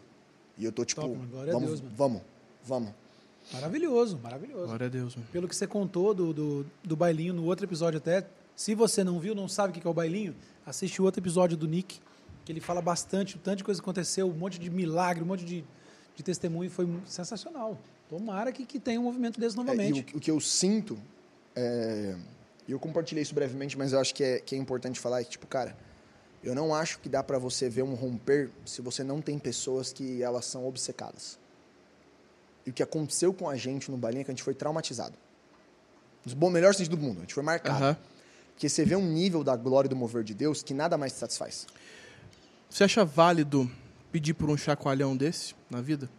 Eu acho que se Ou você, acha mais acho válido que que, é isso válido pedir pelo aconteça? chacoalhão. Eu acho que o chacoalhão ele é parte obrigatória do processo. Se você quer viver algo como assim. Se você tá numa busca, ele vai Se acontecer. você quer uma busca nisso, precisa balançar a estrutura, porque senão você não consegue quebrar esse, esse a mentalidade de rotina, de mesmice, Inércia. de inércia que você tem, porque você não é consumido pelo negócio. Então, quando a gente viveu, todo mundo que eu converso até hoje, que viveu essa época do bailinho, a galera é consternada. Porque o cara ele pode estar no trabalho dele ganhando muito dinheiro. Tem uma galera hoje que está no mercado financeiro, que era tipo adolescente do bailinho. Os caras hoje estão na berrinha ali, ganhando grana. Que é tipo assim, é dezenas de milhares de reais por mês. O salário do cara é tipo 19, 28 mil. Caramba. E ele tá com menos de 25 anos. Sabe que o cara chega pra mim e fala assim, ó. Vez ou outra, dá fechamento de mês, passa fechamento de mês. Eu olho pro meu trabalho e falo assim, ó, isso aqui não é suficiente se eu não ver a glória de Deus manifesta aqui. Caraca.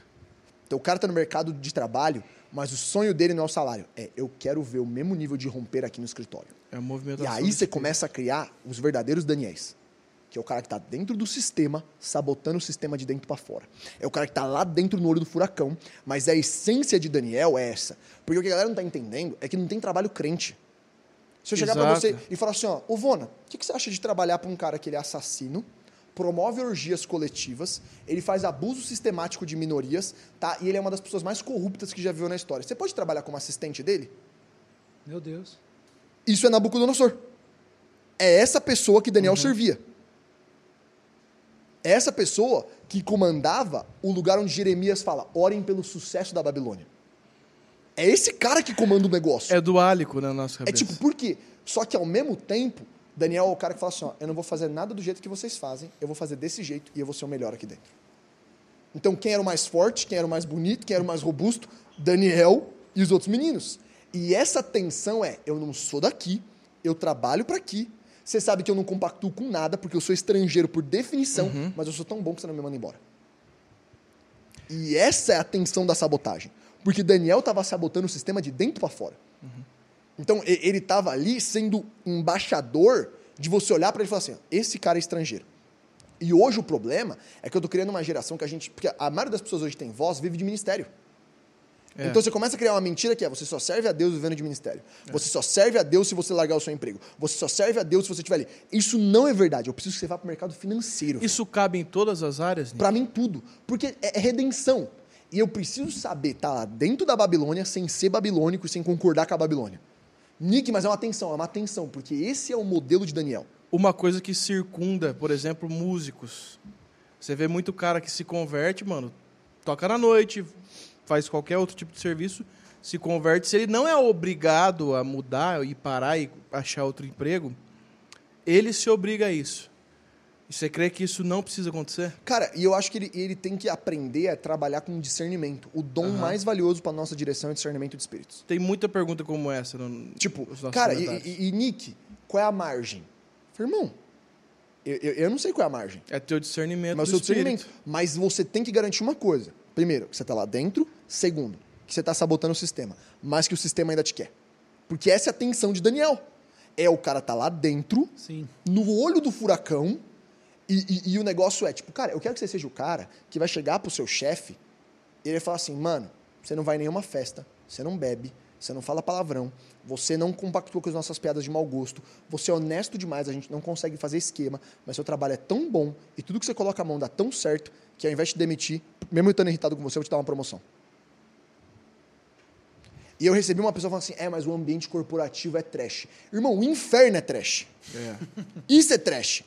É que falta, de novo, essa, esse negócio que é, é, é uma- é um bagulho que você consternou, você foi marcado. É, é o que fala de circuncisão no coração. É visceral, né? A circuncisão, ela é uma marca. Ela é uma marca de espada.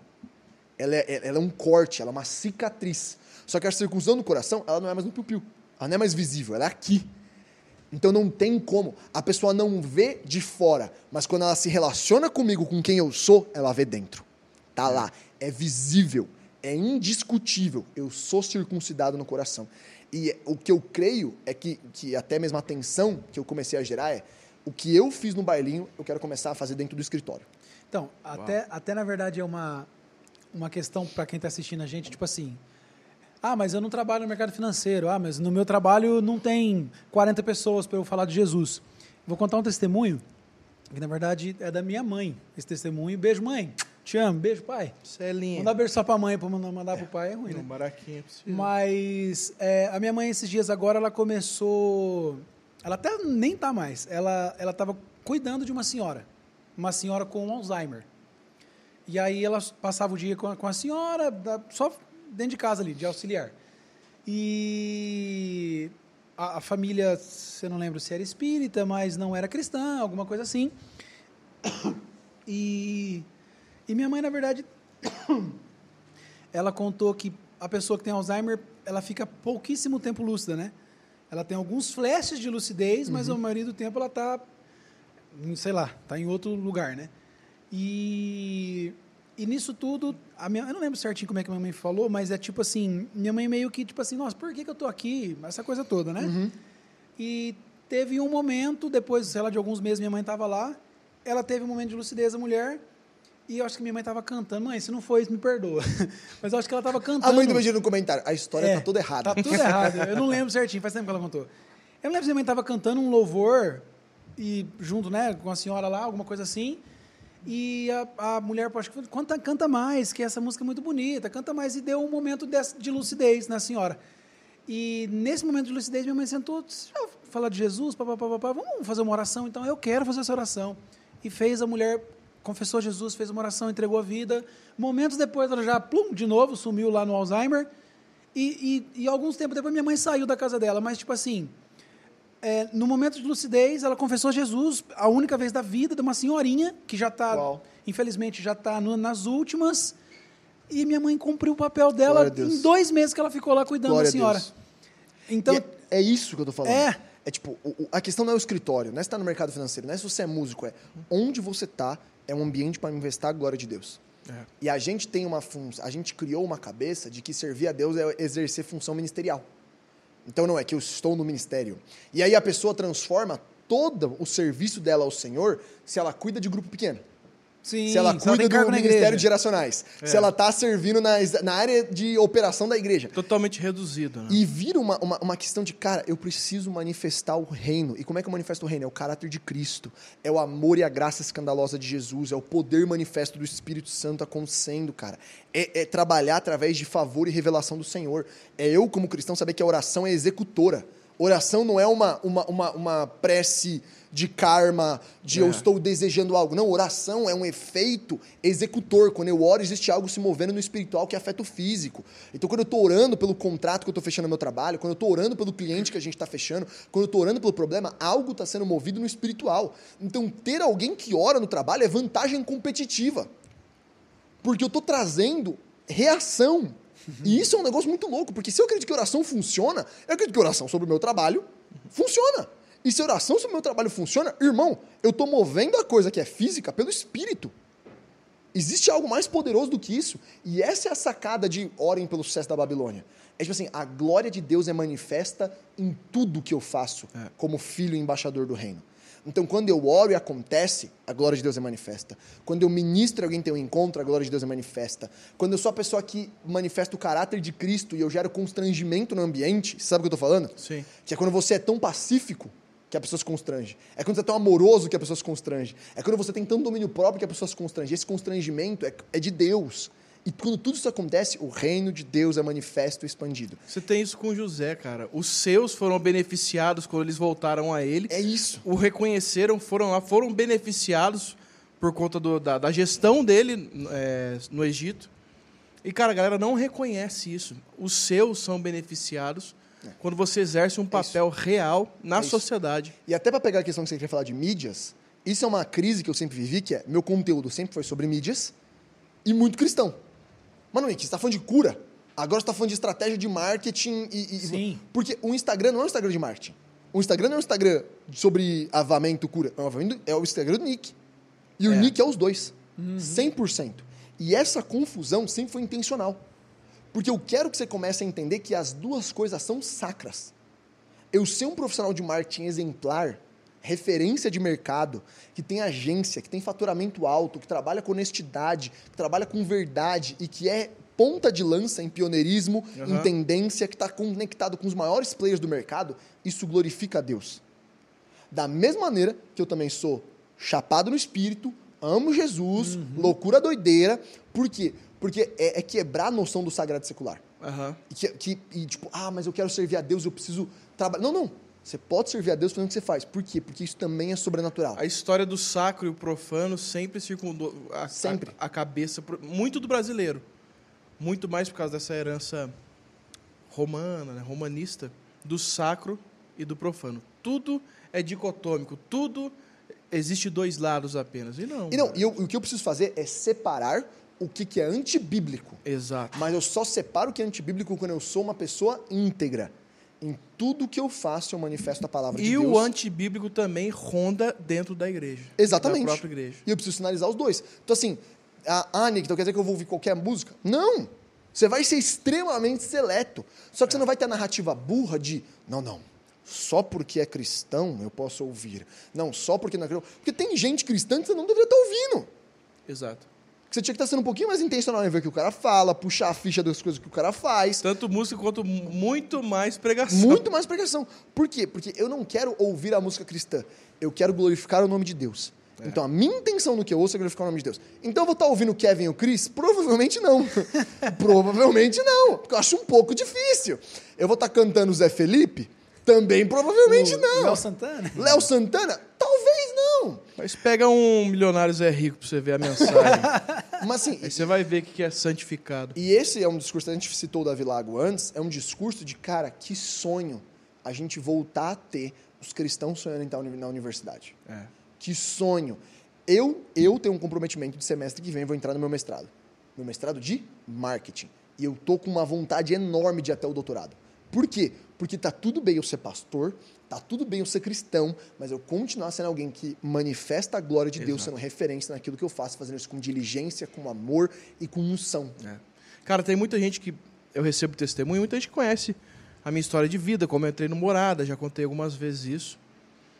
Só que o que a galera não presta atenção é que essa cultura do ser santificado em todos os lugares e todos os trabalhos são santificáveis, santificados, já vem da Poema há um bom, há um bom tempo. Uhum. Eu não preciso viver do ministério em si para viver um ministério. Muito bom. E, cara, a galera pega assim, Vona, conta testemunho, Vona, eu tenho o sonho de viver como você, eu tenho uma palavra, eu tenho uma direção. Cara, antes de acontecer minha entrada no morada, que foi por revelação, eu vivi anos da minha vida, primeiramente, trabalhando sem rumo, achando que eu, eu tinha que fazer o que eu estava fazendo ali para poder ter algum recurso para que futuramente é, é, esse recurso pudesse sustentar e me alavancar para o ministério, É. ou menos que isso. Até que eu entrei num período, eu conheci essa visão, eu conheci essa verdade bíblica. Então, eu fui para o tipo de trabalho mais simples que eu já tive na minha vida. Eu era da indústria, eu era da metalurgia. Caí num supermercado. Eu fiquei cinco anos lá. Nesses cinco anos foi onde eu mais tive que aprender a valorizar e, te- e dar testemunho dentro da onde eu estava. Eu valorizei, dei testemunho. Quando eu fui sair, eu pedi, cara, vocês conseguem me mandar embora? Me pediram para ficar, me prometeram até cargo, porque eu estava cumprindo o meu papel lá dentro. Quando eu entendi isso, Jesus veio com a revelação. Demorou meses para poder concluir a minha ida para morada. Eu fiz o meu papel bem feito onde eu estava. Glória a Deus. Eu cumpri um ciclo onde eu estava. E se não existisse morada, eu já estava entendendo que onde eu tivesse, eu precisava exercer um papel de luz. Justo. Eu precisava fazer com paixão. Lógico, a minha mentalidade hoje, hoje é muito mais expandida. Mas eu entendi isso. Após entender isso, Jesus me direcionou para onde eu estou hoje. E hoje a gente, é, é, tanto musicalmente, quanto como podcast, enfim, como outras plataformas, outras plataformas só de que- mídia, a gente exerce ministério Só que é importante hoje. ressaltar que não necessariamente as pessoas precisam é, ter a mudança de vida que você teve. Não, Tipo, não, é. isso é o meu testemunho. E, e é interessante que eu tive que viver essa experiência de ser pleno aonde eu estava, totalmente fora de um ministério. Até porque, aparente. Estatisticamente, 5% das pessoas que estão numa igreja acabam trabalhando na igreja como ministério. Sim. Não passa desse número. É. Então, se eu tenho 500 pessoas dentro da minha igreja, é muito difícil eu ter mais do que 25 que vão trabalhar integralmente. O que, que eu faço com o resto dos 95%? Eu fico, eu fico prometendo uma vida ministerial. Exatamente. ela, sendo a que pessoa Deus vive uma vida planos. inteira É pautada numa pseudopromessa. Então, eu acho que isso é importante até de ser falado mais, porque isso dá sentido até mesmo de, cara, é bacana eu não só dar voz para as pessoas que vivem uma vida integral ministerialmente, mas começar a levantar as pessoas que estão dentro Com do mercado de trabalho e que tem uma mensagem profética, revelação do alto e testemunho lá dentro, para também terem uma Com voz. certeza. Sem essa teologia coach do caramba, de você é um campeão, esse maniqueísmo espiritual de Deus vai te fazer prosperar, porque aí você vai pro Um outro triunfalismo. lado. É, um triunfalismo de retardado, que é tipo, você vai, você vai pro outro lado, fala. Outra coisa, seja um ótimo profissional. Não adianta você É também. isso. Ah, porque eu vou falar de Jesus para todo mundo no meu trabalho, mas você está fazendo o seu trabalho porco, então É. não É, vai adiantar nada. Não, é, e aí você conta apenas, você vira um egípcio. Porque é a sacada de como Moisés tentou lidar com Deus. Então, quando Moisés vê a sarça ardente, a primeira pergunta que ele faz para a sarça é o quê? Qual o seu nome? Só que essa pergunta para um egípcio da realeza, ela tem um contexto. Um egípcio, ele controlava um deus pelo nome do deus. Uhum. Então, o deus, ele era um dispositivo. Putz, estou precisando de chuva. Ei, Deus da chuva. Estou precisando de fertilidade. Deus da fertilidade. Então ele chega e fala assim: tá bom, qual o seu nome para eu saber como é que eu relaciono com você? E o nosso relacionamento é um relacionamento de uso. Qual é a resposta que Deus dá? Eu sou quem eu sou. E existe um contexto na resposta que é, queridão, aqui não. Não é você que me chama, é eu que te chamo. É eu que te encontro. É eu que dou a ordem aqui. Não é você que me ativa, é eu que ativo você. Não é, não é essa questão de você vai me acionar, eu vou acionar você e você vai fazer o que eu estou pedindo. Tanto que Moisés começa o quê? Moisés começa a receber pedidos de Deus. Deus egípcio não pede nada. Eu peço por Deus. E aí eu oferto para pagar meu pedido. E a lógica é inversa. É Deus pedindo, é Deus pedindo, é Deus ordenando. E Moisés, tipo, tá tipo, caramba, mano. Então eu começo a promover uma mentalidade na- na- na gente de tratar Deus como se eu fosse um egípcio. Deixa eu acionar o nome de Deus para ter a prosperidade no meu Exato. trabalho. Deixa eu encontrar Deus porque aí eu vou ser bem sucedido. E aí eu começo a tratar Deus como se ele fosse um ídolo maniqueísta. Sendo que é o contrário. Eu ouço de Deus para agir porque quem manda é ele. Então a lógica é invertida. Não é eu que aciono ele, é ele que me aciona. Ele me contata, ele me pede, eu obedeço. Não é eu que peço, ofereço alguém em troca e obedeço a ele. Então essa lógica é uma lógica que o principal armadilha desse triunfalismo que a gente está repetindo é que toda vez que a gente vai falar de negócios e vai falar de espiritualidade, vai falar de trabalho e teologia do trabalho, eu começo a ser lentamente jogado para esse triunfalismo, para essa teologia da performance do Senhor te quer um campeão, o Senhor vai te fazer crescer. É, e fala. É aí que tá, é inalcançável. Completamente. É aí que tem tanta gente desviada, é aí que tem tanta gente sem raiz. Desanimada. Desanimada, porque, cara, é algo irreal. É real. Inalcançável. É real. Inalcançável. É uma teologia que não faz nenhum sentido. É, indo nesse. Pode falar. Você tá com uma cara de estar louco para encerrar. Não tô, não. É, Sabe por que eu não tô? Porque o próximo convidado cancelou, então a gente tem duas horas pra fazer do próximo podcast. Ah, entendi, brincadeira. Não, mas uma, uma coisa que até puxar é que tá rolando o Asbury Revival agora, enquanto a gente tá gravando. Sim. E, e eu acho que tem um significado muito grande da gente começar a falar mais do que, que é Pra quem não acompanha, O, Asbury Revival, ele está acontecendo numa universidade nos Estados Unidos, que é uma universidade metodista, né? É, eles tiveram um mover na década de 70 muito forte, que foi um mover de oração, de busca do Senhor, que também foi espontâneo. E a gente está gravando aqui, é, essa aqui é uma terça-feira. Eu acho que esse Sim. programa já vai ao ar segunda agora. Segunda agora? É. Tá, então a gente tá gravando. Nossa, que velocidade! Ah, que- Ah, que É você, agilidade. né, bebê? Ah, obrigado. Ah. Então, semana passada começou na quinta noite, ele já tá sexta, sábado, domingo, segunda agora, tá dando umas 120 horas seguidas que eles estão lá na sala. E esse mover, ele não é exclusivo. A gente precisa celebrar, é incrível o que Deus está fazendo. É o começo de um avamento, você não chama de avamento ainda, porque é, precisa ter- culminar em transformação social. Com isso não é diminuir. É um mover genuíno, Deus está fazendo alguma coisa, e aquilo ali tem todas as marcas de um avamento de verdade. O que a gente precisa esperar agora é a- os frutos de transformação que isso vai gerar. Então, quando a gente fala do avamento é, da Coreia, é um movimento de arrependimento e confissão de pecados que muda a teologia e a estrutura e faz a igreja ir alcançar o pobre, a igreja se engajar com a salvação do perdido. Então, e- existem os frutos palpáveis. Exato. Então, o que, que vai transformar? Vai transformar o quanto de salvações a gente vai ver, porque é o alcance ao perdido, o quanto de engajamento e transformação social nas escolas, nos negócios, é, na- no próprio. Isso é, é o fruto do avamento. Então, a- o, o mover ele é diferente do avamento. A presença de Deus manifesta no lugar não é um avamento. O avamento ele vem em arrependimento, presença manifesta do Espírito Santo, que é o mover do Espírito, promove colheita de almas e depois promove transformação social. Então, até os avamentos bíblicos, que é o modelo de Pentecostes, é a mesma coisa. Arrependimento, que promove salvação, vem com o poder do Espírito, uma onda enorme de salvações e começa a ter transformação na sociedade. Os discípulos começam a cuidar dos viúvas e dos enfermos, e começa a ter perseguição política. Então, existe impacto social, porque existe mudança de comportamento. E mudança de comportamento cria mudança no, em, em como o ambiente se aí se move. caracteriza um avivamento. É, aí você quer novamente. Tem um livro muito legal do Eri Nunes, que está sendo pastor agora na Zion Lisboa, que chama Avivamento Sustentável. Que ele faz essa leitura dos, que dos, tema top. é, dos três passos e ele fala dessas coisas. Do arrependimento, da Avivamento colheita de almas e da, e da transformação social. Que, é o, que é o fator que você fala assim, realmente existe um Se não, é apenas um movimento. É um movimento- o que não tira a genuidade do mover do espírito, de maneira nenhuma. E não tira a genuidade do que está acontecendo na universidade. E, e, e uma coisa que, como o Dunamis a gente sempre sonhou, no Dunamis Pockets, era ver se mover. Eu conheci a Bruna na faculdade. Porque eu tinha acabado de sair do bailinho, eu tava sem nada para fazer, eu sou um pouquinho agitado, é, bem pouco. Pouca coisa, Nada demais, um- não é muito. É, então, assim, deixa cara, preciso fazer alguma coisa. Eu tô com um saracutico. E eu, eu tava na Bolívia na época, é, ministrando. Eu contei a história da bruxa? Ixi, Não. tá não! Não. Parênteses, enorme. Bruxa? Fomos pra Bolívia, ministrar lá. Lá, quando você vai pra América Latina, você esquece todos esse, é, esse negócio que a gente tem de matriz africana. Esquece.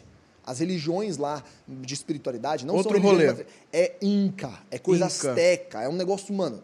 E é, e é muito comum ter bruxaria, tá? Bruxaria Mas mesmo. Pau a pau ali com matriz africana. Se não mais em algumas coisas. Caraca, velho. Porque não é, não, é, não é uma adaptação do negócio, é de lá, entendeu? As coisas que a gente Ah. tem é mistura de coisa com ca- catolicismo, Uhum. com religiões de matriz africana, que gera hoje boa parte do que a gente tem hoje é, como religiões plurais aqui no Brasil. Sim. Lá, é, mano, é de lá, velho. Há 200 anos atrás a galera tava, tinha templo do Deus, velho. Há 50 É o quilômetros de onde mesmo tá. rolê tipo, daquela mano, época. Então, a gente ia lá e é uma opressão muito grande. A gente foi pra uma cidade é, chamada São Luís, perto de uma cidade chamada Potosí, Bolívia? Bolívia. Potosí tem, uma, tem uma- um grupo de mulheres chamado Cotilhas. Elas são mulheres da cidade de Potosí. Essa cidade é uma cidade conhecida por adorar a figura de El Tio, que basicamente é o diabo. É uma estátua de um Caramba. capeta vermelho Em com, si o diabo. com o pênis ereto, Que isso? um tridente na mão e ela fica na entrada das minas. Por quê? Porque da terra pra cima quem manda é Deus, da terra pra baixo quem manda é Ah, rapaz. a lógica é impecável. Faz é uma Todo matemática. sentido. É, e aí a galera oferece sacrifícios, transa com a estátua, faz sacrifício de animal. A maioria dos sacrifícios são bebida, A droga. céu aberto? É, não, não, na entrada da mina. Ah, tá. Pra proteger os mineiros, pra eles poderem voltar em segurança. Então essas mulheres, eram mulheres que a gente estava pregando e elas manifestavam espontaneamente. Começava a bater na gente. Que Então isso? você estava pregando e conversando com ela. Ela te oferecendo chá. Ela, de repente, começava a bicar você. Te empurrar, gritar com o dedo na cara. E aí você percebia que o negócio tinha mudado. Sim. Completamente. A gente orar na casa dela. Quem tinha tá esta- aí? Já olha. Tinham estatuinhas de sapo. Enquanto a gente estava orando, a estátua de sapo explodia. Que isso? Então, tipo, você entra na casa da mulher, tipo, de boa. Oi, tudo bom? Ah, tudo bem? Tal. Ou, podemos orar. E elas não falam espanhol, elas falam um dialeto. Então é você sendo traduzido no espanhol, sendo traduzido no dialeto. Nossa. Tipo, era mó rolo pra falar com a moça. E ela, tipo, e, e elas são doce, de pessoa mesmo. Só que, mano, a gente tá orando assim pela casa dela, pô, tal. Tamo orando aqui, de repente no quarto do lado, pá! Você vai, a estátua de sapo explodiu. Sozinha, da prateleira. Aí você, olha, só, que loucura! e ela, tipo, nossa, minha estátua de sapo, que. E, e beleza, orava, ungia. Só que numa casa que a gente foi, uma a gente foi brincar com um cachorro na porta e saiu uma mulher convidou a gente pra entrar. Quando- e a gente tava oferecendo tratamento médico, comida, brincadeira pras crianças. E a gente Pão falou, cara, céu tem alguém doente? terra, ela falou, tem né? minha filha, minha filha é muito doente. Chegamos, a, a menina ela não via, não ouvia, ela tinha um grau muito alto de retardo e ela ficava jogada no chão. Ela tinha 8 anos de idade. E ela mal comia, ela tinha algumas deformidades no corpo, ela praticamente vivia em estado vegetativo. É, com pouquíssimas reações. E, mano, a gente tava tão cheio de fé, porque a gente tava tant- vendo tanto milagre bizarro. Tipo, bizarro, bizarro. Nessa mesma viagem, a gente passou um tempo na praça que tinha um bando de maconheiro e a gente ficava apostando pra ver quem conseguia deixar a galera mais sóbria. Caraca, É, velho. Tipo, era esse o nível. Retardo, assim, ó. Retardo Mano, você percebeu que os testemunhos do Nick nunca é assim, ah, eu orei, o cara foi curado. Não, Não. eu orei, ele deu três cambalhotas, saiu voando, de repente um, um pássaro de fogo caiu. Não, não é. É só que a gente aposta. É sempre é, uns é só, tipo assim, ó, negócios, vamos mano. lá. Eu consigo três. Você consegue quantos? E aí a gente orando. E aí, tipo, tem vídeo. Foi, foi muito legal. Que a gente foi fazer caça, a gente fazia caça ao tesouro com a galera lá. Então a gente chegava e fazia caça ao tesouro. Caça ao tesouro, pra quem não sabe, a gente orava, tinha a descrição inteira de uma pessoa, tinha uma palavra e atrás dela. E, mano, a gente. Caraca, A gente velho. tava no nível do caça, Caça ao tesouro. Hã? Caça Muito ao bom. tesouro, muito Não, isso é um bagulho que a gente faz no Dunami sempre. Vai ter, inclusive, merchan aí. Vai ter Friday Night daqui a pouco, vai ter caça ao tesouro no evangelismo. Faz a merchan Pós aí. Friday Night. Eu fui lá. Você foi? Sinistro. É Que dia que é, É. que dia que é? Na próxima sexta? Vai ser dia 3 de março. 3 de tá bom? março. Sexta-feira à noite. Umas É, três então- pessoas dela- deram a letra na minha Ó. vida violenta. Quê? Umas três pessoas que deram a a letra. vai, mano, na fúria. Aí a gente foi fazer caça ao tesouro. Só que a descrição que a gente pegava não era tipo camiseta vermelha. Mano, era blusa, jaqueta rosa com camiseta branca por baixo, calça jeans clara com tênis Específico. vermelho, meia branca, cabelo preto preso no rabo de cavalo. Caraca. Era nesse naipe, velho. E a pessoa tava lá, tintim por tintim. Esse, essa descrição do rabo de cavalo é real. A gente foi numa quadra de futebol onde só tinha homens. Tinha uma única mulher na quadra sentada. Quem era? A menina da jaqueta rosa, camiseta branca, calça jeans claro, tênis vermelho, meia branca, cabelo preto, rabo de cavalo. Mano, foi um grupo de quatro na menina. A menina chorava de molhar a roupa. E, tipo, mano, a gente tava ensandecido. Então a gente viu essa menina na casa dessa moça que chamou a gente pra entrar. Aham. Um deu o outro. Eu falei, ah, essa menina vai voltar a ver. E eu vi agora em nome de Jesus. Colocamos a mão. Só que na hora que a gente começou a orar, a atmosfera espiritual ficou muito estranha. Weird, assim, tipo, ficou pesada. Eu falei, Virou opa, tudo. o demônio. Aí o que a gente fez? Ungiu a mão e eu comecei a orar pela casa. Impor a mão e comecei a repreender. Na hora que eu comecei a repreender, a moça estava sentada assim, de olho fechado. Ela escorregou da cadeira para ficar de joelho, começou a falar em línguas e a filha dela começou a levitar. Que isso? Olha lá, eu não tô Levitar. falando pra você. Eu não tô falando. Sempre tem alguém voando, sempre tem um Não, pássaro tem só caindo, duas histórias de um levitação. sapo é, essa é a mina do bailinho, só tem duas. Não é tantas assim. É só duas. Nunca o cara... Ah, curou. Cara, A, a mulher começou a falar em línguas. A mina levitou. Da mas, parte assim, dela. a- Da parte dela. Ela começou. E a gente falou. Hum, Você tá E, e aí a gente aqui. começou a amarrar. E aí a menina, que era filha dela, virou de lado e fez a posição como se estivesse amarrada. Como se fosse, virou a mão e a perna assim. Enquanto estava no ar. A menina dobrou assim. Aí ela, ela, ela levantou, tipo, isso aqui do chão. Ela levantou, virou, amarrou, voltou pro chão. A mulher ficou quieta. A gente já tava orando, tipo, uns três minutos. A situação tava, tipo, longa. A mulher ficou quieta, a gente ficou orando ainda lá. Tipo, e todo mundo branco. A gente conta a história agora, mas na hora, irmão, ninguém é corajoso. Hora Vai que- orando aqui, ó. Je- Jesus, é, não deixa eu morrer. É, tipo, mano, beleza, parou. Dependência A, a total. menina soltou, a mulher parou de orar. A gente continuou orando batalhando no espírito. Na hora que a gente terminou de orar, deu cinco segundos, a moça levanta, abre o olho, como se nada tivesse acontecido. Obrigado por essa oração, obrigado por terem vindo aqui. Vocês querem laranja? Pega um saco de laranja e vira pra gente. E todo mundo assim, ó, com essa mesma cara sua, assim, ó, tipo. Ué. Tipo, O de outra volta aqui. Isso, per- mano, assim, perdido. Por quê? Porque foi um negócio completamente espiritual. Porque ela- essas mulheres tinham esse vínculo, então essas, essas manifestações espontâneas aconteciam. Pra eles, normal. E elas não lembravam. Elas eram realmente possessas e voltavam. Ou elas pagavam de louco, né? Porque eu não sei dizer se elas estavam pagando. Mas a menina que tava toda torta é, é a essa pessoa? Eu já me perdi na história. Não, não. A menina que estava toda torta era filha dessa moça Ah, tá. que estava orando em línguas. Ah, entendi, E era uma, era uma criança de 8 anos em estado vegetativo, não falava, etc. Ela só levantou do mão. do- do- ela estava deitada, ela levantou no ar, fez assim com a mão e com o pé, como se fosse um cordão Ah, é a amarrado. menina que, tá, que era torta. Sim, e a mulher orando em línguas. Aí a menina desceu, desamarrou, a mulher parou de orar, a gente ficou orando por mais uns dois minutos e voltou. Então, tipo, trash. E nessa época a gente andava com uma menina que era muito amiga nossa, que ela tinha discernimento de espíritos. Só que ela manifestava o discernimento de espíritos, ela começava a tossir e engasgar. Era automático. Se era uma parada pesada. Era física, era uma manifestação física. Só que isso foi uma das coisas que mais facilitou a nossa vida no bailinho. Era Porque na o termômetro de ficando ruim, vocês. Ela. Ela era o termômetro mesmo. Então a gente orar pela galera, a gente começava a orar pelo negócio, tipo, eu não tô brincando, era do nível de a gente estar orando assim, Deus abençoa a família dessa pessoa, a menina começava a passar mal. Mano, tem que, tem alguma coisa aqui pra sair. E tipo, a gente orava. E aí nesse espaço, mano, era bizarro, a gente entrava nas casas, ela começava a passar mal. A gente entrava no Não, modo de ela ficou- combate. ela ficou uma semana era modo ruim. de ataque, era Power Rangers, bom, bem 10 ativar aqui, ó. Sacava aqui a... Então, tipo, ela, e ela era muito sensível. E era muito, tipo, não era nada, tipo, super espiritual. Ela realmente, tipo, começava a tossir. Era natural. pra Era ela. natural. É tipo, ela entrava e ela, ela começava a engasgar. Não era tipo, "Oh". não, era tipo, ela engasgava mesmo. E a gente já sabia, ela. E, e, e, e- você sabia, mano, isso aqui é, é opressão. pesado. É opressão. E a gente chorava e saía. Então, e várias vezes ela tinha que sair do ambiente pra Não, não, no ficar lugar desse ela engasgando. viveu ruim. Quê? No lugar desse aí ela vive ruim. Não, o bom é que, tipo assim, cara, você não perdia tempo. Você sabia quando tinha um negócio que precisava sair.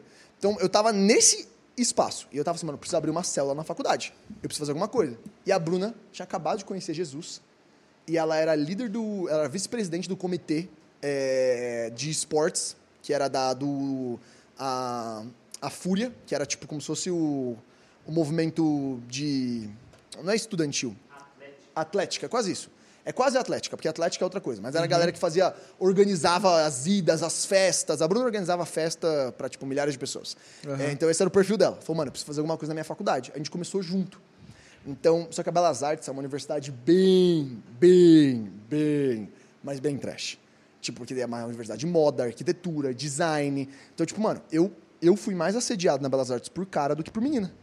Normal. Constantemente eu tava andando, passava a mão na bunda, eu virava, era um cara de dois metros barbado. Caraca, velho. Tipo, e ainda olhava e falava assim, ó, e aí? Aí eu, valeu, perdão. Era o Lastrel, tá ia ligado? embora. Não, eu ia embora. E tipo assim, que se, se provavelmente se eu brigasse, eu ia ser amassado. Então, tipo, mano, a galera, tipo, andando com roupa transparente, com corda, com, nó, com corda de marinheiro pra usar como cinto, umas loucura. Então, tipo, porque é muito artístico e modal. Então, ter um grupo lá dentro era muito, muito difícil. E teve outros grupos que vieram antes, que fizeram oração, e na época a gente não foi abrir um Pockets, que era do Dunamis. Porque o Pockets tinha se queimado muito na universidade, a gente sentiu que a gente, não, a gente tinha que abrir um outro negócio. E a gente começou um pequeno grupo. Só que Deus moveu muito. A gente fez encontro, a gente chegou a juntar 500 alunos Caraca. para fazer culto aberto na Belas Artes. Durante o horário de aula. E os alunos podiam pegar passe para ir pro culto. E a pregação era super tranquila. Era tipo, oi, tudo bom, mano? Se você tá aqui, queria muito que você fosse honesto, sabe? Se você ficar bebendo de quinta até domingo, porque sóbrio você não consegue aguentar porque sua vida é uma bosta, eu queria te dar uma mensagem. Era tipo, era assim, era doce, amável. Pô, a gente ia pra cima dos caras. É, tinha muito né? arrependimento. Muito arrependimento.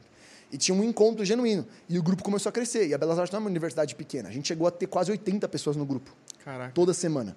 O que para grupo de faculdade é muita coisa. Sim. E a gente via mover, orava por cura, começou a ver transformação nos alunos. A gente chegou a ter conversas com a reitoria para agradecer, porque eles estavam vendo diferença nos alunos e porque a gente estava ajudando a segurar caso de suicídio. Caramba. Nossa. Porque a gente se envolvia com as pessoas.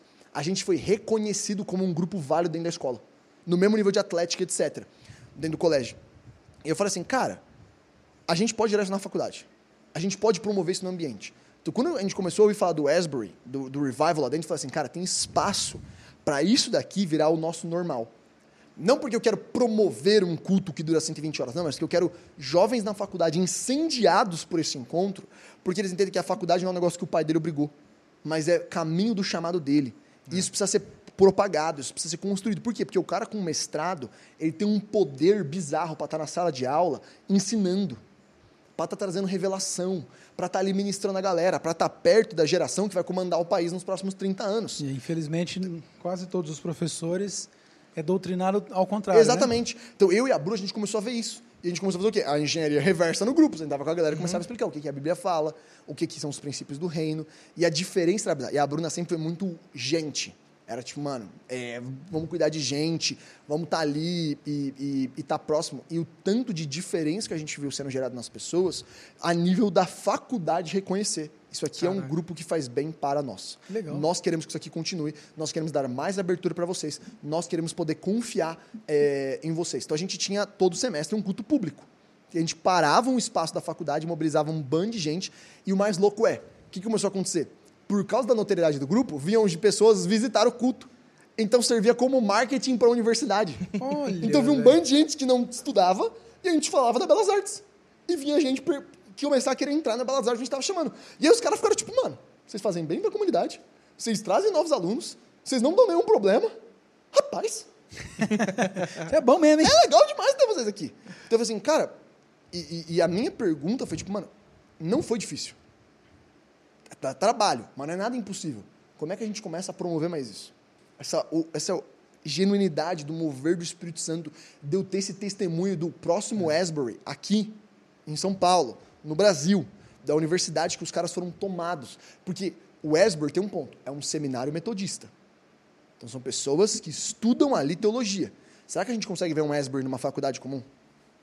Onde Exato. a gente tem um culto de capela que dura mais de um dia, sendo que a universidade não é cristã? Porque as pessoas atestam que está acontecendo alguma coisa. Que aquilo realmente ali tem significado. Que aquilo realmente ali é verdadeiro. Faz sentido o que eu estou falando? Então, total. é- é, quando a gente está vendo esses moveres, conectando até com o que eu falei do Descend, é eu preciso entender a minha responsabilidade do microfone que eu tenho na minha mão, da voz que eu tenho na minha mão, da influência que eu tenho na minha mão, para poder mobilizar uma geração que não vai ser uma geração apática com o mover, mas que ela vai ser uma geração que vai fazer o mover virar alguma coisa na mão deles. Isso tudo era pergunta lá do. do Não, foi Faz lá uns atrás. 45 minutos que você está na resposta da faculdade. Agora que eu. Que eu... O que, que você ia perguntar fez ele o aquela dossiê. hora? Fez você, a minha tese de mestrado está finalizada, eu agradeço a banca, é, agradeço Ok. as pessoas que estão assistindo também, espero que possa ter agradado aí os orientandos. Você tá demitido. Você está demitindo? Ó, Tem nada a ver. vamos fazer o seguinte, então, para a gente ir para os Faz finalmente. a última, é.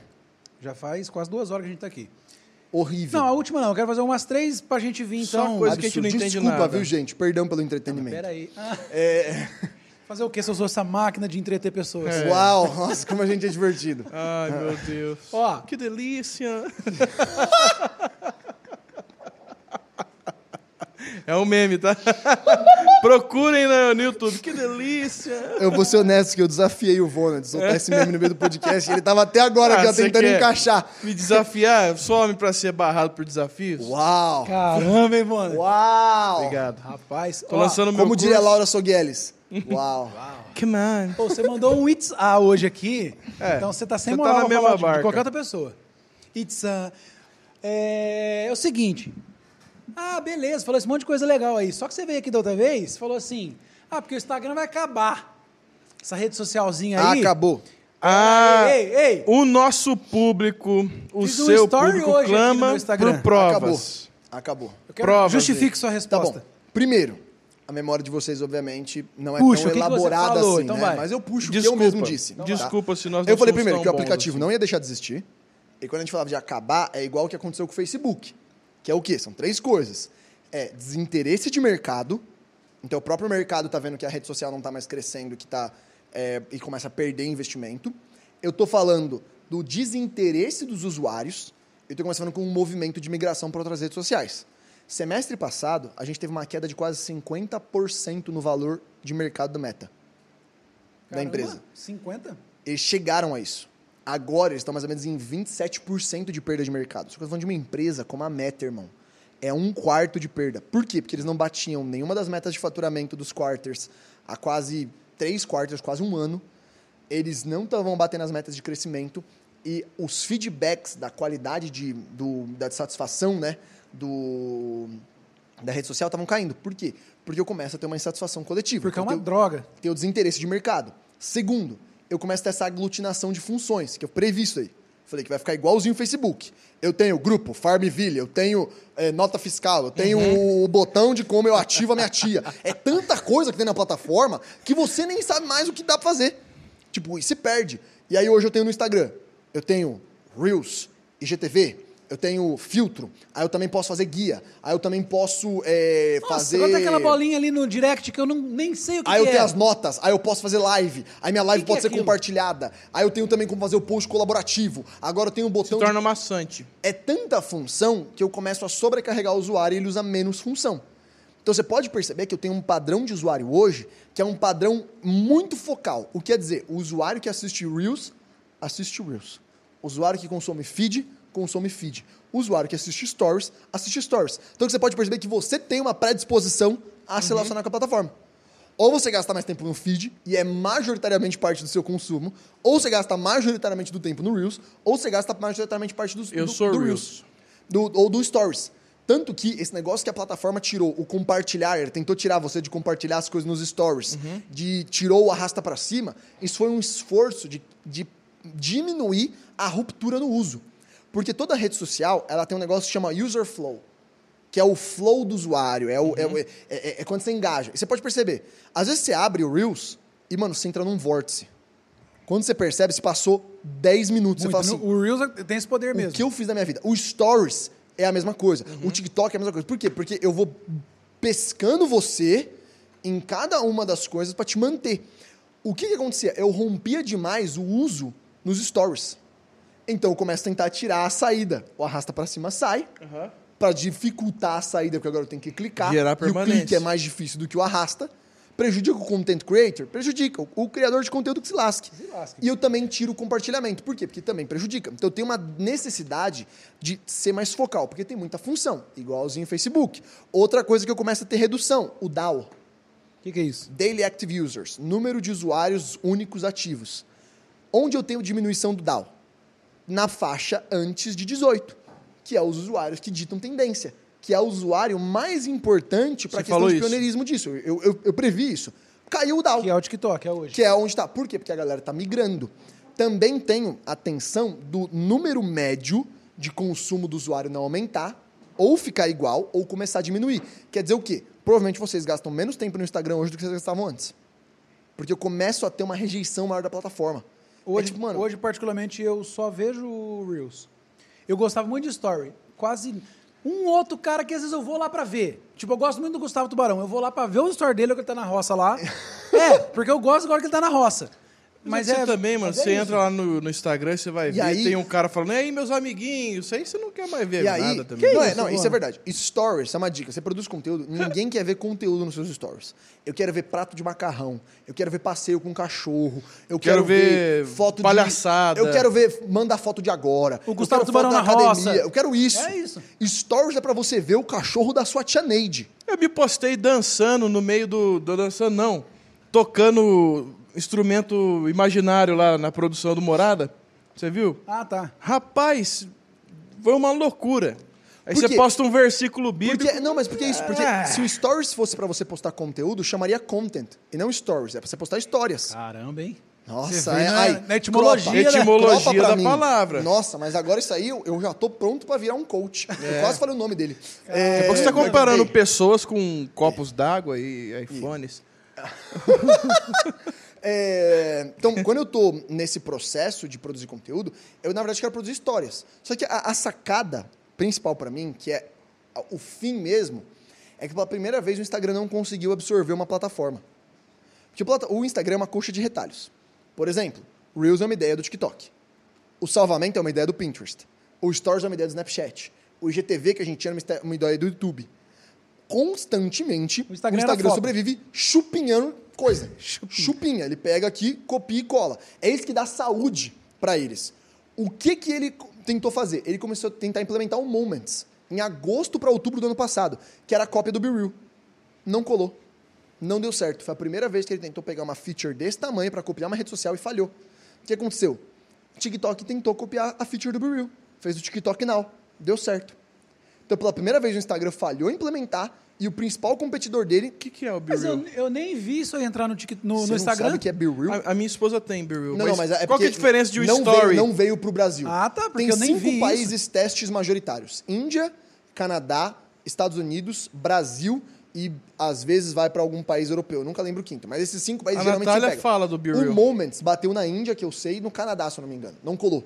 Ah, tá. O Reels veio de teste também no Brasil. O Brasil foi um dos países que testou o Reels. Então, por isso que veio antes pra gente, pra gente ter um, um tempo maior de, de adaptação da plataforma, que a gente consome muito vídeo curto. TikTok conseguiu.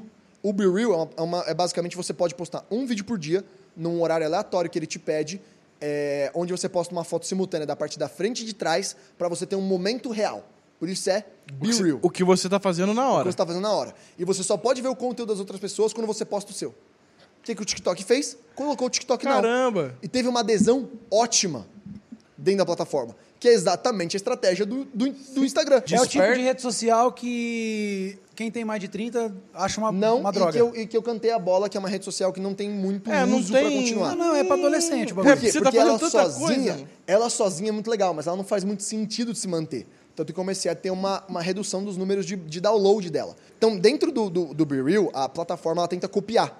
ah, a pla- tentaram copiar o Be Real porque é uma plataforma interessante. Mas é a mesma vibe do Clubhouse. Aham. Não tem atualização de conteúdo. E a sacada é, não faz sentido eu tentar mover as pessoas para onde a atenção tá. Eu preciso melhorar o índice de atenção. Por isso que o Instagram melhora. É um filisteu que tá fazendo quash? Tem É, tá vazando o quash do filisteu? Não? Ah, o grilinho deve estar vazando. A... O grilinho. Tá. É Tá bom. natureza, gente. Se você tá ouvindo grilo é porque Deixa eu te contar, esse falar grilo, com você. esse grilo tá cantando faz uma hora e meia já. Não tá. Você percebeu agora? Não, não tá. Tá. Tá? Não tá, não tá. Ele tá cantando uma hora e meia? Não tá. Não tá. Eu- tá- tá dividido aqui. Não, não, minha atenção, eu sou quase o Blade do caçador de vampiros. Eu Tá nas tá coisas. tão bom o papo que você nem percebeu. É, vai lá, vai. Tá bom. Então, assim, Instagram acabou. Estatisticamente, ele já tá com todos os números indícios que a gente falou que ia acontecer, que foi a derrocada do, do Facebook. A derrocada do Facebook demorou um ano e meio. 2014 até mais ou menos 2016. Por quê? Porque os usuários vão saindo, eles vão encontrando outro lugar. O que está acontecendo? Não está tendo um lugar fácil de evasão. O TikTok já cresce mais que o Instagram. Ponto final. E já tem mais tempo. Mas pra gente, por exemplo, é desinteressante.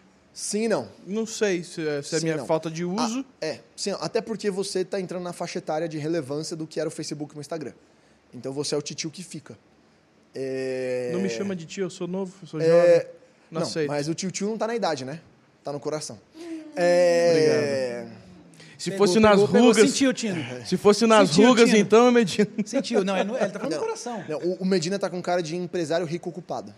Obrigado, Nossa, mas- ô Nick. Obrigado. Que lupa é essa aí que você tá usando? Você que... Que crivo é esse? Que tipo de análise é essa? Pra mim é que- só o tio do bar. que quer ok, vamos quer empreender em continuar. algum- Então, assim, algum- Nick, pra onde as pessoas estão indo? Majoritariamente, eu tô vendo o crescimento do, do Twitter. Eu tive um crescimento de 15% na base no ano passado. O, o, o crescimento do, twi- do TikTok em relação ao Instagram foi massacrante. TikTok cresceu tipo 80%, Instagram cresceu 20% no mesmo período, desde 2019. Então, tipo, é muito discrepante os números. Então, eu tenho uma tensão de que ou eu vou ter uma revolução em alguma rede social, o que a gente espera ou do TikTok ou do Twitter, porque o Elon Musk estava querendo reformar um bando de coisa no Twitter, tendo muitos trancos e barrancos, mas começando a ter bastante esperança. E a gente está vendo o movimento do TikTok, que é eles estão criando um ecossistema lá na Ásia que eles provavelmente vão tentar importar para cá. Então eles têm o próprio Twitter, eles têm o próprio YouTube que chama Xingua Video.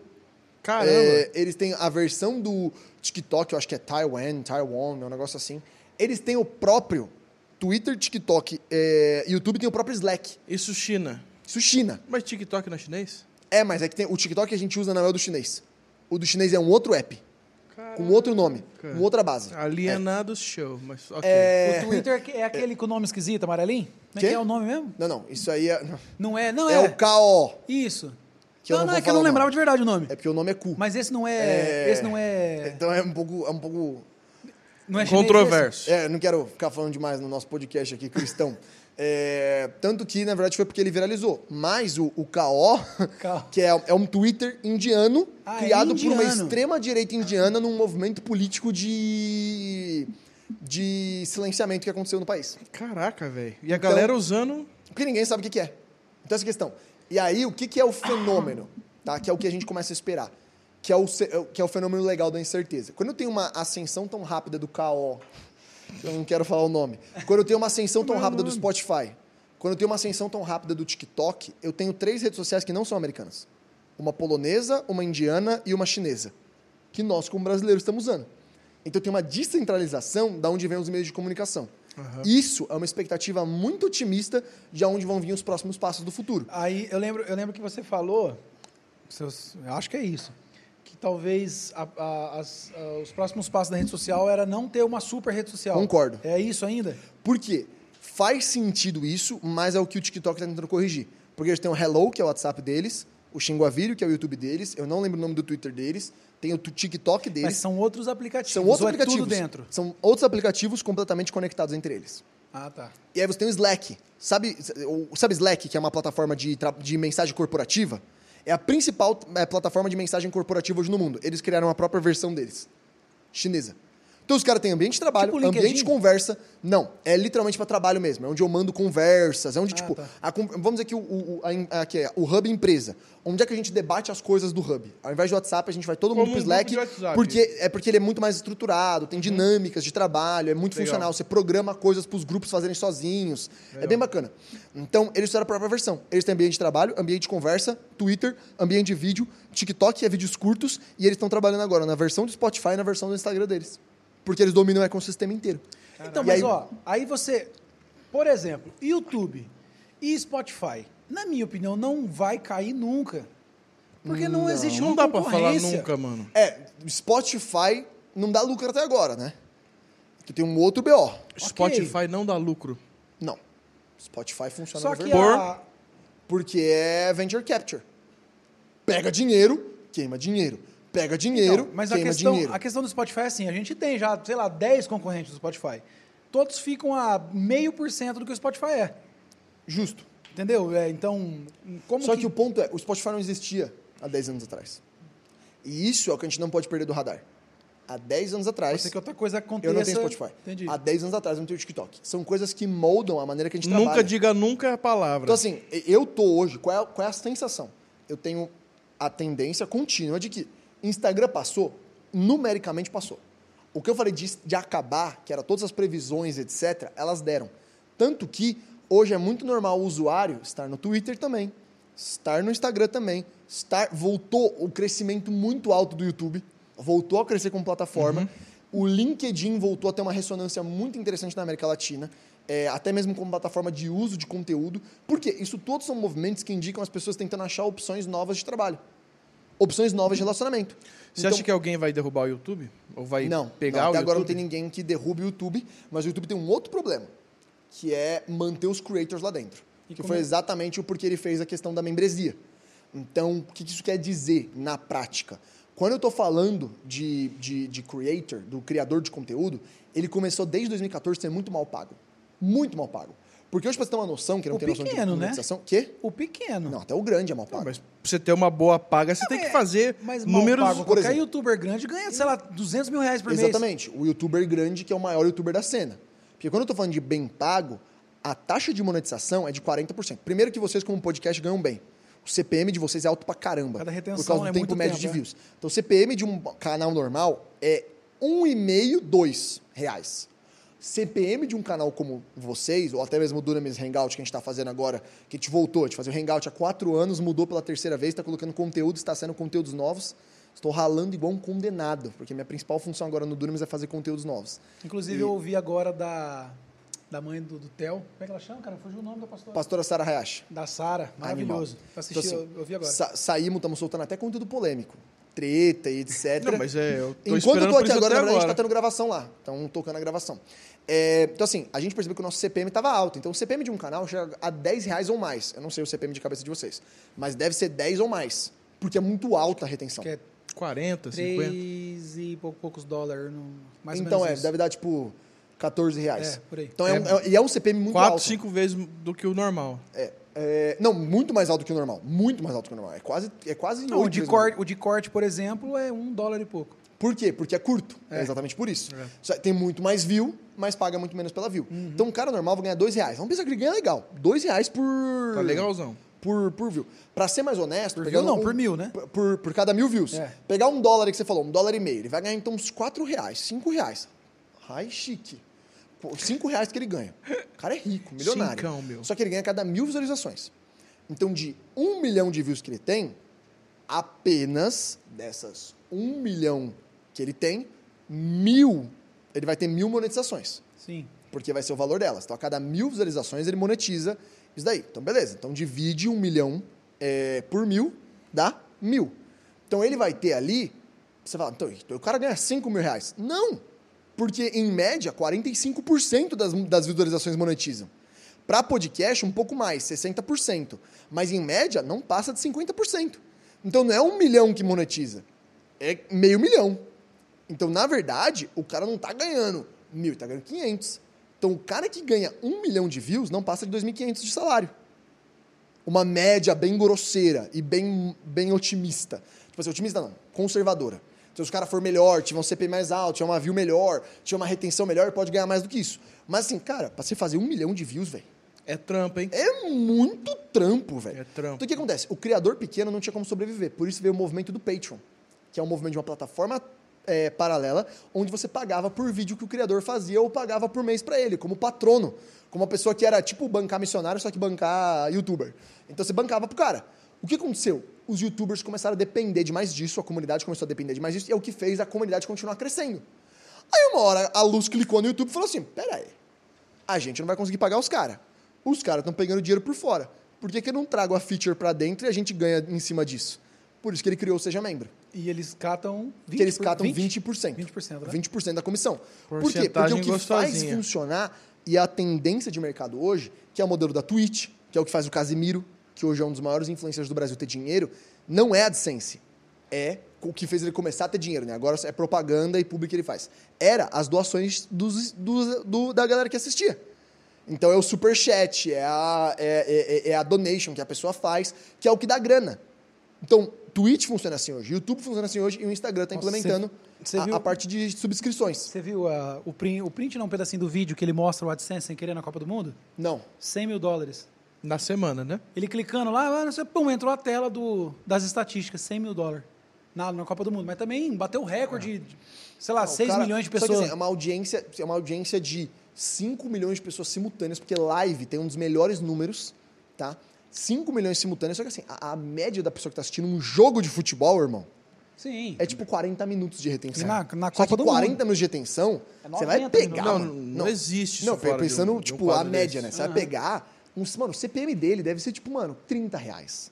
40 reais. 100 mil dólares postou lá. Então é muito dinheiro. Então, assim, Nick, o que é o modelo? Micropagamentos. Aí já é uma dica para vocês. Não existe cultura de micropagamento aqui. Porque micro, micropagamento é o futuro de todos os tipos de serviço. Antes você pagava a Sky, que custava 270. Hoje você paga Todos Netflix, os- HBO, stream, eh, Disney Plus, Que dá mais caro. Maria Chiquinha Program, eh, É 300 reais por mês Fé.tv, você paga tudo. O que acontece é, Canção é muito nova. difícil criar evasão. Por quê? Porque modelo de micropagamento é muito baixo. Então, quando eu tô pagando 15 reais pra Amazon, eu, eu me sinto burro de cancelar. Sim. Você fala, mano, 15 reais? Não faz diferença nenhuma. E o que faz diferença não é os 15 reais, É os 10 vezes de 15 reais que você faz. É. Então, o modelo de pagamento da maioria dos serviços vai ser micro. Por quê? Porque eu perco na- na- no, no valor direto, mas eu ganho muito no, no longo prazo do cliente, no valor de vida do cliente. Então, o valor de Netflix numa pessoa, se não me engano, a média era tava chegando em 4 anos, velho, da assinatura da Netflix, de uma pessoa. Então, e daí que eu cobro 40 reais? Isso que eu ia 30 falar, a reais? Netflix perdeu um monte de gente porque tá 50 e tantos reais. Um... E aí você começa a perder o quê? Você começa a perder no longo prazo da pessoa, porque eu não vou ganhar ali. Então, eu dou pra Netflix em três anos, ganhando, pagando pra ela os 25 que era antes, né? Que era o valor ah, padrão. Cara, eu dava pra eles aproximadamente, assim, na brincadeira, 850 reais. Ao longo de três anos. Então, minha assinatura era mil reais. Aí eu vou ganhar no volume de assinaturas que também cria recorrência de caixa. Então, provavelmente vai começar a vir uma cultura de micropagamento para o Brasil. Isso faz o quê? Faz com que eu comece a ter criadores de conteúdo que dependem disso. A média de um americano hoje é sustentar no máximo de 4 a 6 creators. Então quem entrar primeiro nisso é quem vai se manter. Porque não dá para manter todo mundo. Então eu vou escolher quais são os 4 ou 6 que eu consumo mais para continuar pagando.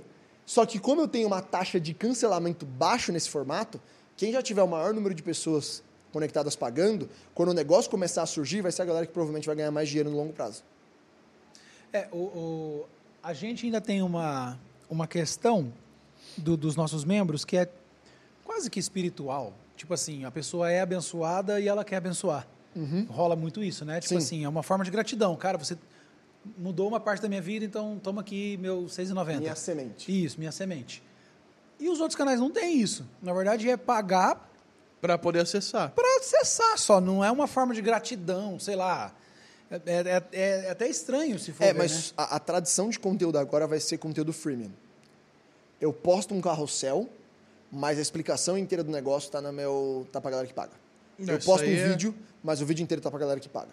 Eu posto um, um- um assunto, mas eu vou comentar ele inteiro pra Não, galera mas que não é paga. curso digital? Quê? Não é curso digital? O Shorts tá cheio disso. É modelo de assinatura. Você vai no Shorts, o cara.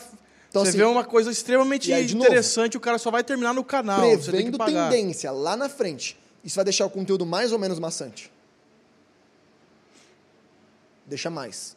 O que quer dizer que eu volto a ter uma dependência pela autenticidade, pelo conteúdo original. E é por isso que fenômenos como o da Virgínia, que é a influencer hoje mais relevante hoje você vai ter em questão de Que Instagram do posta ela Brasil, pintando a unha. Cara, é literalmente real life. E o horário que ela posta nos stories faz você criar progressão. Por quê? Porque no fundo, no fundo, no fundo, você vai falar que isso é fútil, que isso é idiota, que isso é um absurdo, mas é exatamente isso que o seu subconsciente quer ver. O fútil que não te faz pensar e que te entretém. Eu quero ver ela pintando a unha. Eu quero ver ela brincando com o cachorro. Eu quero ver ela dando com o papá pra filha. É isso que eu quero ver. E é o que ela faz. A E é o que eu Carla- vou ver. A Carla segue ela, minha esposa segue ela, é isso aí. Então, assim. Ela dá bom dia, faz a dancinha do Zé é, Felipe. quanto mais eu produzir É conteúdo mesma pro Hub, eu também tenho que entender que a demanda vai ser: eu quero ter contato e conhecer as pessoas do Hub. É isso que eu quero. Eu quero estar na vida do Vona, eu quero estar na vida do Medina, eu quero estar na vida do Brunão. Por Ô, quê? gente, então Porque me isso- segue, caramba. Tô brincando. Mendigo de followers. Jabá tá ligado? delicado. arroba Medina Underline. Como é que é? Boa! Boa! Arroba? Boa! Vona, fala o seu também, por certinho. favor. Matheus Vona. Acabou. Tá na descrição não tem... aqui, ó, é você vai seguir lá, você, Medina, agora vai, ver, vai me ver pescando. O meu é arroba Vai Nick- ver minha mãe é, muito o louca meu é lá, falando um monte de baboseira. Minecraft 2011. Essa é verdade. O meu é Nick Minecraft 2011. Nick Minecraft. É, aqueles hotmail que você tinha em 2004. Demorou pra ele pegar aqui Matheus Cachalvona. Não, Matheus Carros. Mano, eu tinha Ele um vai muito... ser Matheus Tucunaré, Eu bom, né? tinha... Matheus Tamba. Matheus Tamba aqui. Então, assim, em questão de mídia, sim, pra mim o Instagram acabou. Mas o acabar, ele é, de Então- certa maneira, filosófico. ele Então, é pra prático. onde eu vou? Pra tudo. O mais 30. Vai pra onde? Os adolescentes nós já sabem onde tá. E o Mais 30, quase 40. Ele Existe uma de- grande possibilidade da galera sedimentar no Instagram mesmo. Só que o Instagram vai mudar. Ele tá mudando Você acha muito. que ele vai repaginar? Ele já tá repaginando, né? Você já não recebe mais as pessoas que você segue no seu feed. Ah, tá pode chegar, pode chegar até um terço do conteúdo que você recebe no feed sendo de pessoas que você não segue. Eles estão abandonando o feed de preferência. Então, assim, provavelmente eles vão dar bastante ênfase, se o negócio continuar nesse ritmo, para o seu feed de favoritos, que é o lugar onde você coloca as pessoas que você realmente conhece ou quer consumir e se conecta. E aí vai vir a briga dos bendito influenciador de todo mundo querer cair no feed de favoritos das pessoas. Então, assim, o Instagram, como comportamento de usuário, está muito instável.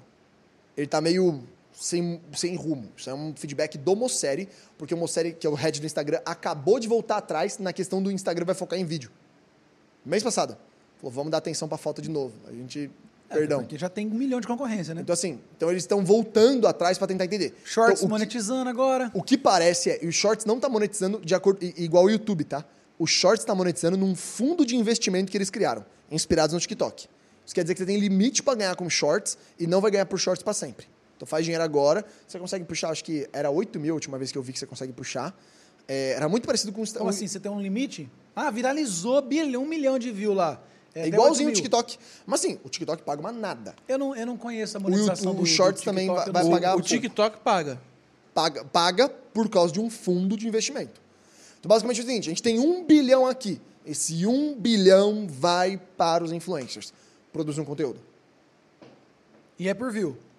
Por like. Por view. Por view. Só que não é igual, porque o que você ganha no YouTube é porcentagem em cima do anúncio. Então vamos dizer, o YouTube está ganhando 4 reais para mostrar esse anúncio aqui. Ele vai te dar 4 centavos. É, não, não é nessa proporção, é só para entender a lógica. Sim. Então ele, re- ele partilha com você o anúncio. Por isso que é sustentável. Porque não é dinheiro do caixa dele, tá vindo do dinheiro do investidor, da pessoa Sim. que está investindo. Então eu só repasso isso. O Instagram não faz isso, o TikTok não faz isso. É fundo de investimento. Eles criam um budget. O Mosseri anunciou para esse ano um fundo de um bilhão para o Instagram. Para a parte de lives e reels. Então você fala que eu tenho que voltar a usar o Twitter. Eu tenho que voltar. Twitter, né? É, eu acho que a gente tem que voltar a usar o Twitter até porque para dar uma limpada na galera que tem voz lá, né? Porque tá insuportável. Não, Twitter é O, uma twi o loucura. Twitter eu fiz quando começou, lá em que ano que foi? Eu fiz e Você deve ter essa informação. apaguei. Desculpa, eu me afoguei aqui, eu babei só um pouco.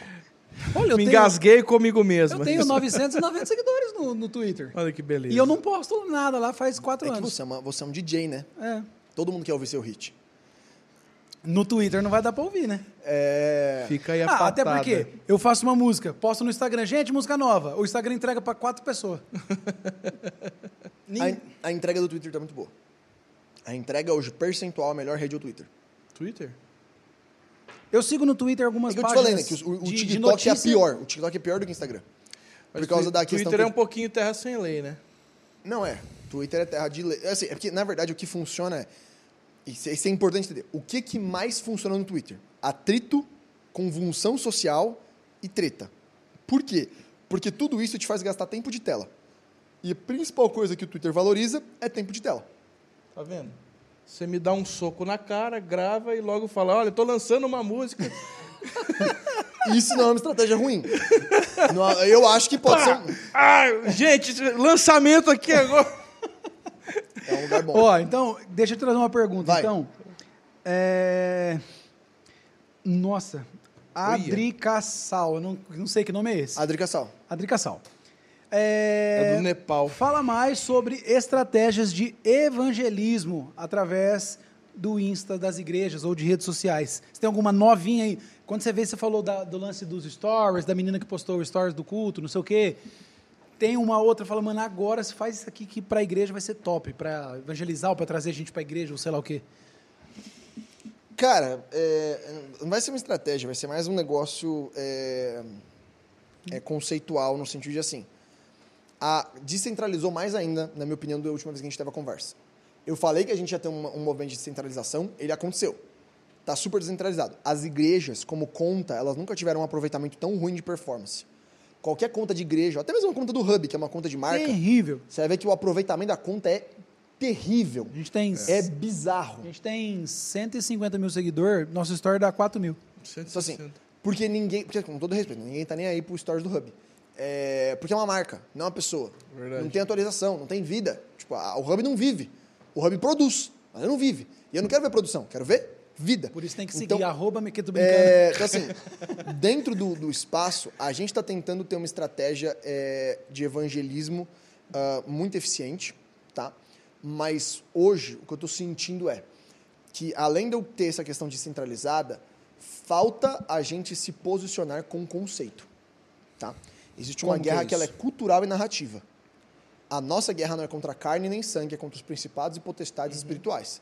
E quando Paulo faz esse ressalto dos principados e potestades espirituais, ele continua numa outra carta que ele fala para você não ser tomado pelas filosofias, vãs sutilezas e rudimentos desse mundo. Então, quando ele está fazendo um aconselhamento, isso é na carta de Colossenses, ele está fazendo um aconselhamento sobre as filosofias, as vãs sutilezas e os rudimentos desse mundo, ele está sinalizando que a nossa briga não é uma briga contra a pessoa, ela é uma briga contra os valores e princípios e ideias que se opõem ao reino de Deus. Então, é uma briga que ela desemboca sim numa guerra de narrativa entre o que é certo, o que é errado, o que é moral, o que é amoral, o que eu preciso fazer, o que não preciso fazer. Então, o que é os rudimentos desse mundo? São as normas desse mundo. É como o mundo fala que tem que ser.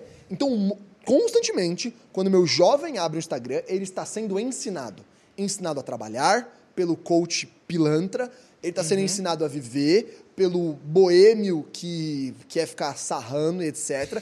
Quando ele está ouvindo a música do Zé Felipe, que é sarrada e senta e rebola e dança, tipo, ele está sendo doutrinado. E querendo ou não, eu preciso ter a sutileza de entender que o, o que eu canto me doutrina também. Então, e, e para mim, pior do que o funk é, é o sertanejo. Porque o funk, ele é óbvio. Ele é tipo, vai, coloca a sua bunda no chão e rebola no paredão. É essa letra. Ela é óbvia. não tem uma questão filosófica. Mas o que é o popô? O que é o... Não tem isso.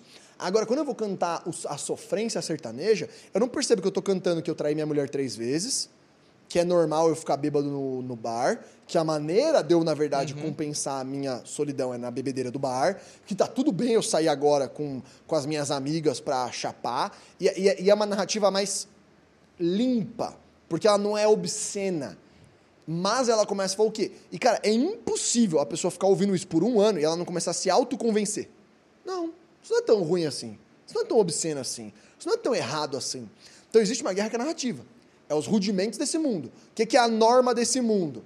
É você terminou, a pessoa te traiu, você vai trair de volta. São, são rudimentos, são as normas desse mundo. O que, que são as vãs sutilezas? São os detalhezinhos que é, não, não, não, mas isso aqui não é pecado. A maneira como entra. Não, não, que, é, que, que, é, que é, para mim é, é, a chave. Nenhum grande absurdo ele acontece do nada. Todo grande absurdo começa com pequenas concessões. Essa é a regra de ouro. Nenhum desses escândalos que a gente falou, até da Hilson, do cara que traiu a mulher por seis meses, o Corlands, traiu a mulher por seis meses, bebendo e usando droga, na casa da outra moça, enquanto ele estava tocando na igreja. Você não chega e ah, vou trair. Não. E agora? É, não, não, deixa, eu, deixa eu dar um espaço para responder essa mensagem de uma maneira com, com maldade. Não, mas deixa eu conversar com essa mulher agora. Não é, de, deixa eu dar um sorriso estranho. Deixa eu tentar sair agora escondido. Sair escondido, deixa eu tentar beijar alguém. É sempre gradativo, é sempre processual. Tanto que você vai pegar o, te o, o testemunho da história, eles ficaram conversando, se encontraram. Tem um progresso até ele fazer uhum. o, o erro. O qual o problema? É que eu vou permitindo o processo. E avanço sutileza é o que rouba. Então, não, não, relaxa. Você colocar a mão na coxa da sua, da sua namorada, não tem nada a ver. Isso não é pecado. Você beijar de língua quase engolindo o cérebro dela, não tem nada de errado. Beijar não é pecado. E eu começo a tentar fazer o quê? Sutilmente. Não, não. Usa o cropped mesmo. Tá tudo bem que você tá mostrando sua teta. Não, não, não. Você que é homem, não usa cropped também. Faz o seguinte, abaixa mais sua calça para mostrar a sua entrada. Não tem que, que problema tem isso? pode ficar se sexualizando na maneira de você vestir. Por quê? Porque ninguém chega e sai na rua com um band-aid no mamilo achando que é normal. Não, eu gradualmente, eu encurto a roupa, Sim. eu fico mais obsceno, eu mostro mais, eu desvio, eu desconverso. Por quê? Porque eu preciso caminhar para isso. Então, quando eu falo de modéstia, é, é, ninguém vai dar modéstia a uma promiscuidade de um ponto ao outro. Eu vou gradualmente mudando a maneira que eu me visto e a maneira que eu penso. Então, as vãs sutilezas é isso. É o caminho que não é pecado que te leva ao pecado. É o caminho que não é errado, mas é o caminho que aponta para o mal. E eu vou traçando ele. Não, isso aqui não é errado. Colocar a, a, a mão no joelho da, da minha namorada é errado? Não é. Mas da joelho vai para aqui, daqui vai para cá. E de repente, sua mão está em lugares que eu não posso falar aqui porque está sendo é. gravado. Então, e, e eu progrido nisso. E o terceiro são as filosofias, que é as maneiras de pensar, que é hoje o nosso debate ideológico. Sim. Não dá tudo bem você não tem que ser abstêmio, você tem que começar a se posicionar, você tem que entender, você tem que, porque é esse debate que ganha o jogo. O, o, O, o que a gente tem que entender é que as trevas não trabalham com o pecado, as trevas trabalham principalmente com iniquidade. Iniquidade é a natureza do pecado, é a natureza pecaminosa. Eu não quero só fazer o cara pecar, eu quero fazer o cara viver em pecado. Com então, nada melhor do que criar um sistema babilônico, onde o pecado e a iniquidade são parte do sistema. Então, deturpar sexualidade é plano do diabo, sim, porque eu faço as pessoas, por definição, viverem uma vida depravada. Ficar diminuindo, o que que foi? No, ali. Tá. É, ficar querendo diminuir o que, que é sexo, falar que, que é o que eu estava falando para você, da frente, ah, das frentes abortistas evangélicas, das frentes de sexualização. absurdado. Porque não é só falar de aborto, é falar também de masturbação feminina e masculina. Não, você tem que se conhecer, você tem que se tocar. Porque o discurso sutil, né? é uma sutileza dentro da filosofia que começa a tentar criar rudimentos, que são normas. Por quê? Porque esse é o jogo, esse é o jogo do pecado. É o começar a enganar as pessoas para viverem uma vida que é uma vida de pecado. E eu, como cristão, estou para garantir a minha santidade, para me tornar santo, irrepreensível e inculpável, como Paulo me aconselha, mas para desenvolver essa santidade, eu também promover santidade nas pessoas. Não a força, mas trazendo revelação e entendimento de, cara, essa não é a maneira que Deus quer que você viva. Porque esse é o discurso de Paulo ele chega e fala assim, abandonando os velhos costumes. E a gente está achando que pregar agora é viver bem. Isso é mentira. Isso também é coisa do inimigo. Ah, só de ter uma vida piedosa e justa você vai evangelizar. Não, não vai. Você evangeliza pela palavra e pela pregação e exposição pública do evangelho. Porque é assim que Paulo pregava. Sua vida não é uma vida que agrada a Deus. Abandone os seus velhos costumes e venha para uma vida nova em Jesus. Essa é a narrativa. Então, Nick, o que você está querendo dizer? Eu estou querendo dizer que eu preciso de pregação pública do Evangelho. Eu não preciso de estratégia, eu preciso de posicionamento, mas não é um posicionamento escandaloso e grosseiro. Você tem que amar Jesus, você vai para o inferno. Não, não, não. Não é mais a pregação da condenação. É a exposição da verdade mediante revelação e à luz das Escrituras. Por que que isso aqui é errado? O que que a Bíblia fala? E o que que a gente precisa fazer? Isso precisa começar a virar hábito. Isso é um negócio que começou um movimento já nos Estados Unidos lá fora, que é esse movimento erudito de expor as escrituras como uma norma coerente, e a gente precisa trazer isso para cá. Por que, que a Bíblia é uma coisa que faz sentido, por que, que a Bíblia é inerrante, e principalmente, por que, que viver de acordo com a Bíblia me faz ter uma vida que sim vai ser muito de mais uso socialmente para mim do que eu simplesmente tivesse no mundo.